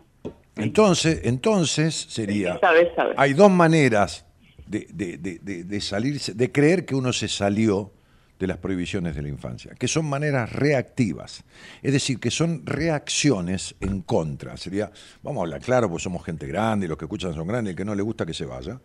Este, este, Obvio. Sí, claro, obvio, sí, ya estoy grande, ¿viste? 30 años de esto, ¿entendés? Bien, entonces sería, mirá cómo me cojo a todos estos tipos, sería mamá o papá. Mirá, ¿viste? ¿Eh? Mirá cómo me los garcho a todos. Que es una reacción en contra de la prohibición. Y otra cosa es una acción a favor de uno. Sería, mirá cómo disfruto del sexo. Que cuando es una acción a favor de uno, no una reacción en contra de la prohibición, ni se acuerda uno ya de la prohibición, porque la tiene superada. En vez de la reacción, que es lo que esta piba hizo, y que otras mujeres hacen también, tengo una paciente que tuvo sexo con cuarenta y pico de hombres, 50 más o menos, y tuvo orgasmos, va, orgasmo. Esa sensación de cosquilleo infantil en el 3% o 4% de las veces. Entonces, digo, esta, esta, eh, en mi libro Mujer Plena, yo describo a este enganche neuróticamente histérico de una manera no, no técnica y no, digamos, no profesional, sino coloquial, y digo que hay dos clases de histeria, la histérica pasiva, que tiene sexo como una muñeca inflable, y la histérica histriónica, que tiene sexo como una licuadora, ¿no? tratando de atrapar al... Claro, bien, las dos se sienten recontra vacías después de coger. Las dos. Olvídate. Muchas lloran en silencio. Gran mayoría fingen el orgasmo. Entonces sería, Sí. se prostituyen emocionalmente. Esto hace que se, que se, que se, que se conviertan en una mujer recipiente y esto hace que carguen con la energía de mierda que vacía un tipo pelotudo que ni se da cuenta de lo que le está pasando a esa mina en el sexo. No, no. ¿Te imaginas un, un tipo psicópata golpeador? ¿Qué mierda se va a dar cuenta? ¿No? Si no aguanta una mujer libre. Y el otro boludo niño, que es lo mismo que, que fuera un niño de 12 años. Por supuesto que no corresponde, es una cosa pedófila, pero es lo mismo. No, no, Un, totalmente. un boludo aniñado que no, no, no sabe ni si vos sentís la teta, ni si no la sentís, ni tres carajos de nada. ¿Entendés? Como es el 80% de los hombres. A ver, chicos, muchachos, el 80% de ustedes no saben de qué mierda se trata una mujer. No tienen ni la menor idea. ¿eh? Y si quieren, salgan al aire y me lo discuten. ¿eh? El 80% de ustedes. Entonces, no saben, como digo en mi libro Mujer Plena, lo que es juntar a una mujer madre, no madre porque tenga hijos, madre porque la mujer es maternal por naturaleza, o ese es su instinto, no de parir, sino maternal, de la protección, de, de la parte materna, con la mujer puta y hacer una mujer de puta madre. No dije prostituta, dije puta. Y puta es una palabra elogiosa porque significa pura, plena y limpia, viene del latín. Ahora, que cada uno lo use para lo que se le cante las pelotas, que la ministra diga que la, menstruación es un acto político, que se vaya a cagar entre los yuyos, eso lo dice ella. Y que alguien diga que ser puta es un insulto, es problema del pelotudo que lo dice. Como no saben ni el origen de la palabra, que está deformado. Pues cuando yo le digo a un tipo, sos un forro, es una palabra de un modismo que está deformada, porque forro no es ningún insulto. Forro es algo que se utiliza para cubrir una superficie.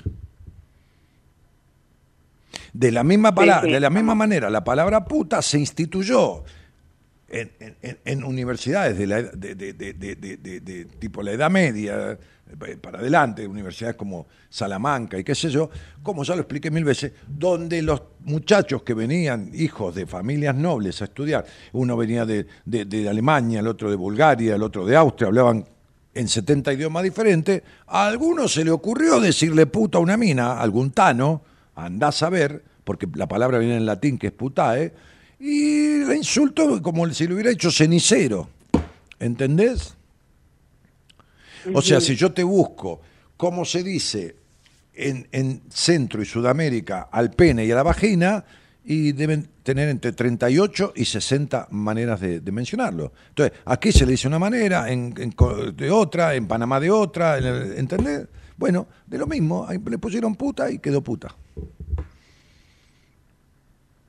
Y no saben ni lo que significa la palabra.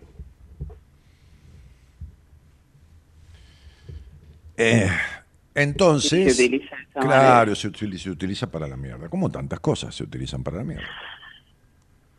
Y después, eh, Bueno, entonces la terapeuta y el terapeuta y el tipo dijo, no, usted tiene un- muy abierta sexualmente, sí, sí, sí, abierta de pierna. no, no, no, no, es que me han dicho, porque no, imagínate, no he ido a uno, más allá de que yo después te escribí y hablamos, después no sé qué pasó. Qué sé yo, yo tampoco te imaginas que...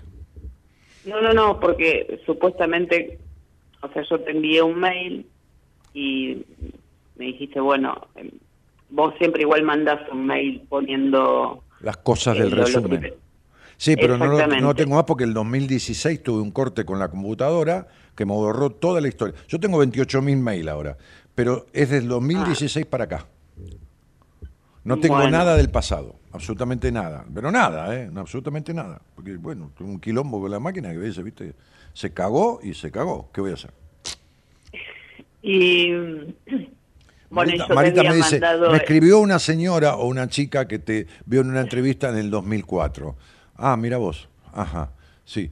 Y, y se quiere contactar con Claro, vos. Y- nada, y, bueno, y bueno, bueno, dale, da- dale mi dirección de mail, le digo, y que me escribe, que me mande lo que yo, yo le escribí en su momento, porque no, no tengo información.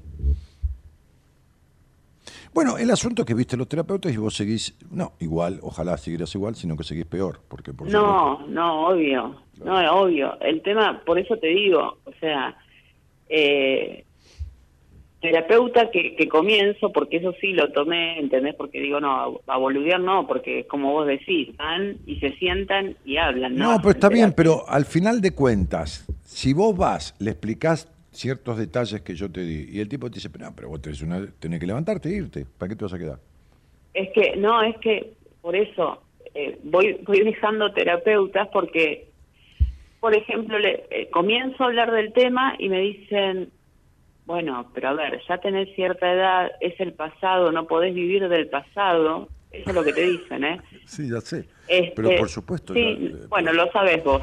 ¿Y qué- qué- no qué podés te- vivir del pasado. qué te parece si lo sé? No podés culpar a tu mamá, ella también pasó por lo suyo. sí, No, no, no. eh, Mira, a, ver, corrijamos. Nadie culpa a nadie. Estamos, espera un poco, describiendo responsabilidades que no fueron ejercidas y que causaron consecuencias gravosas, costosas, no en el sentido de dinero.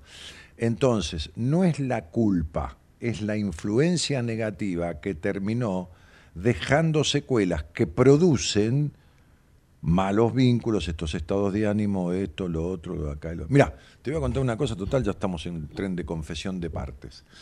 El otro día le di el alta a una paciente, le di el alta a tres, a una del exterior y dos de acá. Este, este, to- todas chicas eh, de 24, de 20, perdón, de 29, 30 a 30 y creo que 36 años, 38, bueno. Más o menos, no importa la edad, pero más o menos, mediana edad. Una de ellas, una de ellas, una tengo, ay, tengo una cuarta a- a- a- alta pendiente, porque yo tengo una conversación y digo, bueno, te doy estas tres opciones, fíjate qué es lo que vos querés hacer, qué sé yo, qué te lo otro, porque ahora ya resuelto el problema de base, la terapia es tuya, yo no te voy a conducir, es tuya, tuya entera, sos vos la que decidís si hacemos esto, esto o esto. Dentro de dos de las cuales es no seguimos más. Y si algún día me necesitas, me buscas. A una le di el alta cuando me dijo, me dijo, Dani, te tengo que contar algo, que me pasó un día, y yo creí que era casualidad, pero me pasó dos días seguidos. Entonces, bueno, dale, digo, qué sé, ponele a las siete y media me desocupo, mandamos un mensaje a ver qué carajo estoy haciendo, estoy con otra persona y, hablamos al celular, ¿no? Entonces, este, digo, bueno, ¿qué te pasó? Me dice, me pasó que yo suelo dormir si- sin, sin, sin nada arriba, porque le molesta el corpiño, qué sé yo, para mí, no sé, no importa, duerme sin nada arriba. Ok. Sí. Bueno, fenómeno. Entonces una noche, la primera noche que me pasó esto, me pasó y dije, qué raro, ¿no? Pero me pasó la otra noche de, de vuelta, entonces ya te lo tengo que contar. Sí, bueno, contámelo. Ok. ¿Te acordás que yo no sentía nada en los pechos? Nada, absolutamente nada. Tenía anulada la teta, me dijo. Se- La sensibilidad. Sí. Bueno, Sí, sí. El, el roce de las sábanas me erotizó y me puso los pezones duros y me erotizó. Bueno, le dije, para eso estuvimos haciendo lo que estuvimos haciendo. Para eso hicimos el tratamiento que lo hicimos, que, que hicimos, en donde te dije, en un momento se van a despertar tus pechos. Ok, listo. Mañana o pasado vamos a hablar. Hablamos por teléfono, le hice una secuencia de preguntas que yo hago para ver los diferentes estados y qué sé yo. Le dije, flaca, chavo, hasta luego, avísale a Marita que cerramos el tratamiento si me necesitas en algún momento o si querés tomarte otro día, si te hay alguna cosa que vos creas que está igual o que se te ocurra, me lo decís, si yo sé, macanudo, veo si la arreglamos y si no sé lo necesario, te mando con alguien de mi equipo que te ayude a arreglarlo. Pero conmigo, a, prima facie, no tenés más una mierda que hacer. Sos una paciente mía para estar en tránsito por el mundo y mañana le pasa algo malo o algo bueno, lo quiere hablar y le paga a Marita una entrevista. No un mes, una mensualidad. Porque como yo no tengo sesiones por semana, una sesión por semana, no, no, no cobran por sesión, cobran una mensualidad. Porque por ahí en la semana tengo 8, en el, en el mes tengo 8, 10, 12, 14 interacciones con una persona. ¿Entendés? Este, mi sistema no es concesiones. Lo que yo atiendo, ¿eh? hay, hay otras cosas que sí necesitan de una sesión semanal. Lo que yo atiendo, que son los conflictos del niño en el pasado, tiene un sistema que yo diseñé porque ningún niño puede esperar una semana. Abusado, castrado, golpeado, maltratado o lo que fuera, ningún niño puede esperar una semana. Entonces, como le digo a la mayoría de las pacientes que tomo, o los pacientes, hubo un par que fueron al seminario, ahora tipo grandes, le dije, vos sos un boludo grande que como yo te sabes limpiar el culo y hacerte de comer, ¿no es así? Y echarle hasta el auto. Sí, el problema lo tiene el niño. El problema lo tiene Pedrito. Y el problema es de Josefinita, no es tuyo. Vos sos una grandota boluda igual que yo, que se sabe limpiar el culo y hacerse de comer. Entonces yo atiendo a la niña, a través de la adulta. Voy a la psiquis de la infancia y a la genitalidad de la infancia. Bueno. Y entonces dos meses y diez días le pasó eso. Ah, había venido, vino a un seminario también. Y a la mierda con todo. Listo, chao, hasta luego. ¿Qué crees que te diga? Es así. Por eso yo no atiendo otra cosa que eso. Yo- claro, yo no atiendo otra cosa que esto. La melancolía, los malos vínculos, el, el- el producto de, lo que, de, de la distorsión de su, de su aspecto genital, la, eh, eh, eh, ¿cómo te puedo decir? La, la- la- el- la mala circulación de su energía de libido, por lo tanto problemas con el dinero, porque el dinero es una energía, problemas con el jefe, porque representa al padre, problemas con la pareja, problemas con la madre que lo parió, ¿entendés? Entonces yo atiendo eso. Eso es lo único que atiendo. Que generalmente el 99% es público femenino. ¿Por qué? Y porque a las mujeres se le prohíbe todo esto. Lo primero que se le prohíbe es la libertad, hasta de expresión. Sí, Claro, totalmente. claro. Como digo en mi libro, como- en mi libro Mujer Plena, digo clarito, no es lo mismo atorrante que atorranta. No, olvídate. Y no es lo mismo puto que puta. No, no, no. Porque puto, No, no. eh, que no tiene nada de malo, ¿entendés? No, no, no, sí, Es sí, una comprendo. condición, puto, en todo caso, que puede decir gay, no importa, no es un insulto decir puto, es una condición sexual. Ahora, puta es otra cosa, eh, eh, para el común denominador. ¿Entendés? Este, Atorrante es el tipo atorrante de la noche, atorrante era yo. con Pero eso. la torranta. Ah, pero sí. la torrante es otra cosa. Y bueno, entonces date cuenta que ya partimos de, de- de toda esta cuestión. Ahora, tampoco justifico el puto feminismo de mierda, femina- No, no, femin- cero. feminazi, y quiero tu muerte, no tu piropo, y las tetas al aire, anda la concha de tu madre, ¿me entendés? Opino, opino exactamente. Anda la mismo. concha de tu madre. Sí, sí, el feminismo de, de, de, de, de Simón de Beauvoir, el feminismo de, qué sé yo, Sí, pero de, el Frida, cosa, de, Frida, lo- de Frida Kahlo, el feminismo, digo, históricamente, y de mujeres de hoy feministas, ¿no? Porque hay algunas que se pusieron en los grupos de feministas y se fueron a la mierda, ¿no? En, lo- en los colectivos de actrices, en los ómnibus de, de- de- de esta manga de conchudas, Sí, sí, eh, odiador- odia- sí. odiadoras seriales, odiadoras seriales, porque son, son, son, son, son minas con problemas de odio serial. Entonces digo, este, la inmensa mayoría de ellas. Entonces digo, este, este, es como la muerte al macho últimamente. Sí, sí, toda esta cosa. Yo, el que me conoce de hace 25 o 30 años, sabe que vengo defendiendo a las mujeres y hablando de abuso sexual cuando nadie lo hablaba en público ni un carajo, este, y que, y que, y que, y que, que, que atiendo el 97 o 95 o 97% de los casos femeninos, y que las minas salen dando las hurras, ¿entendés? Este, y que, y que dejan en, en- en- en el grupo de pacientes, porque encima se comunican todas entre ellas a través de, de- de- de- de mi grupo de WhatsApp, porque la tengo a todas juntas. No, acá no hay secretos. Y se comunican. Y entonces cuando llegan las otras, la, saludan y, la reciben y bienvenida, y cuando se va la que se va, deja unas palabras, pero no para elogiarme a mí, que siempre hay un agradecimiento, sino para decir esto, lo otro, porque eh, no tengo más tal cosa, no tengo más tal otra, eh, entréguense al proceso que se puede, que acá, que allá, y entonces a la que recién entró, o hace una semana que está, eso le da un aliciente. No, totalmente. Claro, porque hay una comunidad ahí de personas que padecen lo mismo, ¿no? O que están, porque están, y escucha que la otra dice que se le fueron los síntomas a la mierda que esta otra que recién llega tiene. Entonces, la puta que lo parió. Si esta mina que está acá, que no es la, la prima de Daniel, es una paciente más, este, este, este, le, pasó esto, y yo, entonces quiere decir que yo tengo posibilidades ciertas, no solo lo que me dijo él en la entrevista. Entonces, bueno, es mi manera de trabajar, no es mejor que la de nadie, es la mía. ¿Listo? Chao.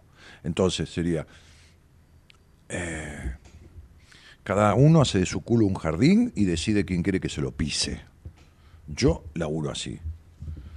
Y tomo aquello que creo que voy a poder ayudar a que el otro lo solucione. Pues yo no soluciono nada, lo soluciona el paciente. Lo que no, lo derivo porque no me meto en lo que no sé o en lo que sé poco o en lo que sé a medias. Pero en esto, en esto es mi especialidad. Pero bueno, Sí, viste, este, a cada chancho le llega su San Martín y to- todos tenemos nuestro momento, este, y bueno, ¿qué va a ser? No fue cuando tenía que ser, por ahí será ahora o será dentro de tres años, anda a saber, qué sé yo, nunca, no- nunca se sabe.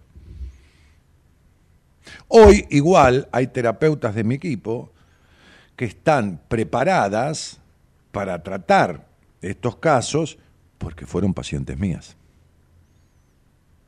Entonces aprendieron de mi sistema. Por lo menos tres de ellas. Porque eran oyentes, se convirtieron en pacientes, ya siendo psicólogas, con ejercicio de la profesión, este, y, y- y algunas. Una no.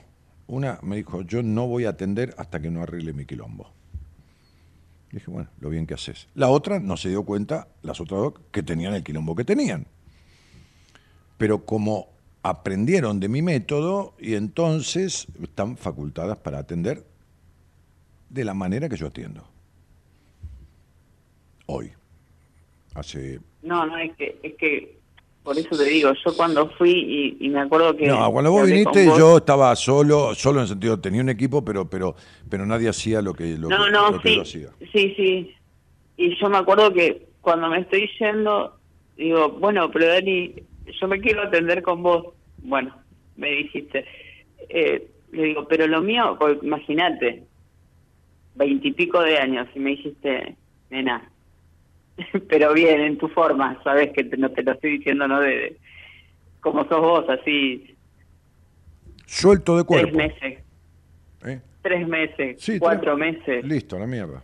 Tres meses, cuatro y a meses. la mierda. Claro, Y yo digo, sí, por supuesto. pero con tanta seguridad me te lo puedo, dice te puedo sacar digo, no- te puedo sacar una paciente todos los días de acá y a fin de año tranquilamente porque yo doy qué sé yo 30 40 50 60 alt- alt- altas por año. Así que entre este año y el que viene y el pasado digo ya ya tengo para de acá hasta fin de año.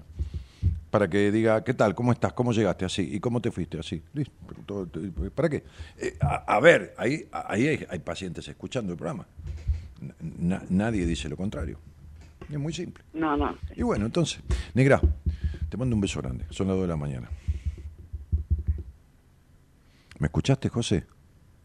No, lo último no, disculpa. Que te mando un beso grande. Son las 2 de la mañana, no me di cuenta. Ay, me- No, no me, no Yo me, me, dejá de- me hubiese quedado todo.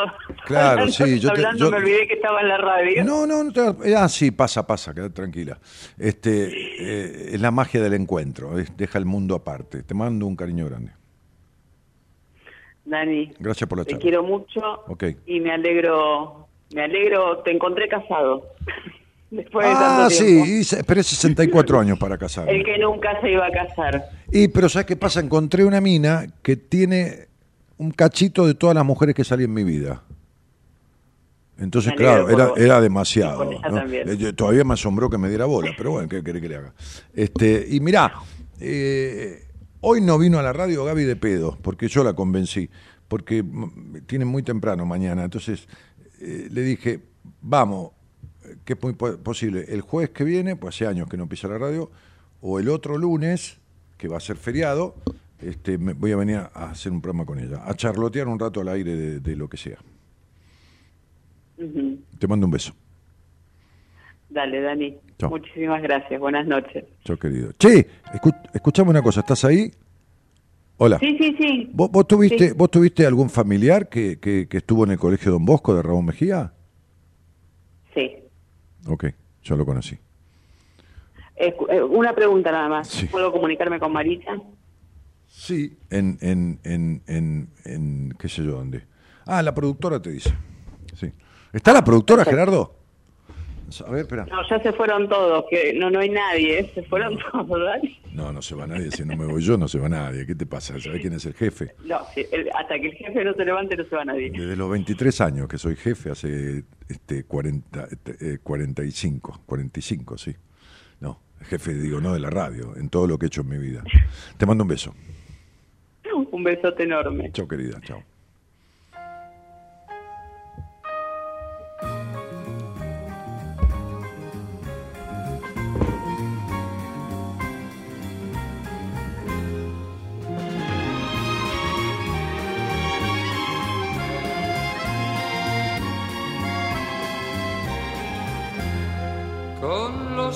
Cerrados, con los ojos cerrados, como presintiendo que horrible es el mundo que vamos a ver, con el llanto en los labios, con el llanto en los labios, como lamentando llegar a una tierra que buena no es.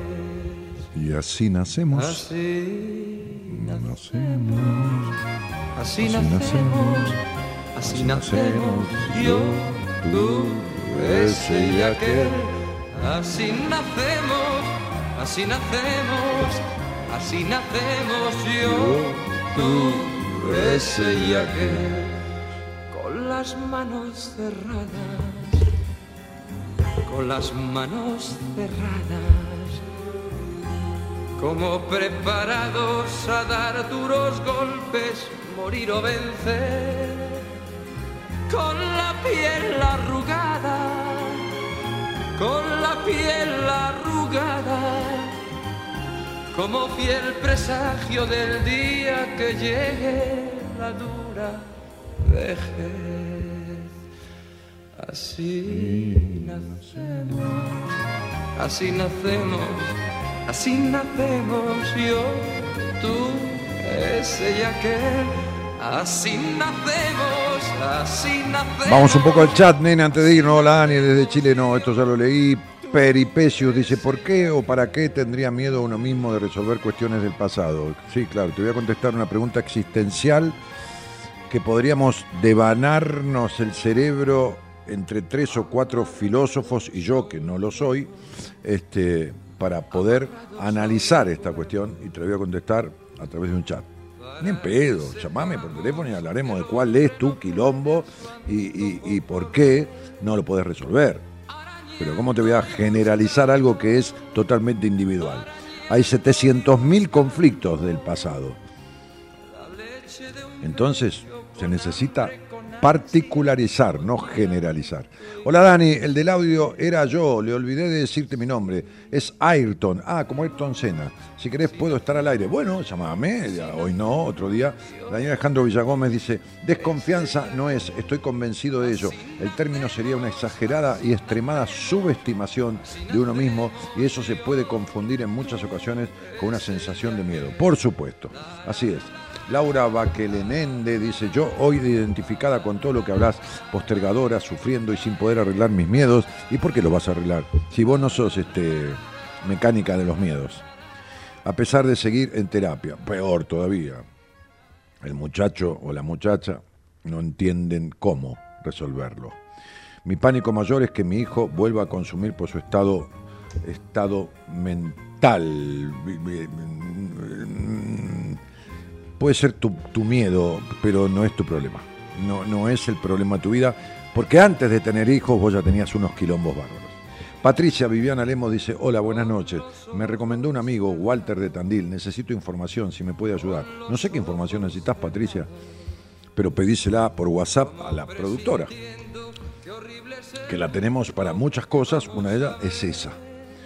Este, Mara, Mara Castro, Dani, la ayuda y el abrirnos. Mara, vos fuiste paciente mía, si mal no recuerdo. Si mal no recuerdo, creo que es una morocha de pelo corto, de tiempo atrás. Dani, la ayuda y el abrirnos los ojos que brindás es impagable. Gracias, gracias, gracias. Eh, tengo la sensación, casi seguro. Qué buena esta llamada para conocerte más aún, dice Martín, te felicito. Am- Amalia Cantoya dice, Daniel, hermoso, tenés un rosario en el cuello. Me pregunto si es el que te regalé cuando viniste a Salta en el 2000. ¡Ah! No, Amalia, no me acuerdo. No, no me acuerdo. No, no, te, pido mil disculpas. Te pido mil disculpas, no me acuerdo. Increíble programón, dice Graciela Vidal. Este, tanto tiempo, dice, ¿no? Graciela, se ve que hacía mucho que no andaba por acá. Eh, y bueno, y otros saludos, y, bueno, Fernando Cabrera que dice Eloísa y manda un corazón. Flaco, dejá de franear, chamullo, y, y poner algo claro. Digo, ¿Entendés? Este, no sé, mandá una grande mozzarella. Este, una entrada para ver a Soledad Pastoruti ahí en el Coliseo. A, ver a Taylor Swift del lado de atrás del escenario. Estamos tan hechos mierda que hay gente que compra entradas para la parte de atrás del escenario. O sea, no la va a ver a Taylor Swift ni en pedo, ¿no? Va a escuchar nada más. Y va a pagar 16 mil mangos, ¿no? Sí, hay gente que está acampando también, sí. No, es maravilloso. No, Ahora, después vos le decís, la entrada le sale 70 lucas, 50, 60, 70. Decís, mira, ¿por qué no te haces un seminario para todos los quilombos que tenés en tu vida? Ejemplo, no, la verdad que no, porque me tres días y me da cierto temor aparte, que no. ¿Entendés? Es, es- es maravilloso. Bueno, no importa, está bien. Este, hola, mi nombre es Miriam. Mi buen tema me siento muy identificada. Mi buen tema me siento muy identificada. Eh, bueno, nos vamos, señores. En la operación técnica, la musicalización, el señor Gerardo Subirana. Allá eh, no está atrás, está cuidando mis espaldas. Qué bárbaro, ¿eh? Qué bárbaro, jefe. ¿Cómo te la arregla divina? Bien, la señorita Eloísa Norali Ponte. Este, mañana viene no sé quién, si viene alguien acá, pero alguien debe venir, no sé. Eh, ah, el licenciado Enrique Audine, ¿eh? licenciado en Psicología de la Universidad de Buenos Aires. Y yo que estoy acá hace unos 30 años, no en esta radio, pero sí en este programa, este, que me llamo Daniel Jorge Martínez. Buenas noches a todos. Gracias por estar.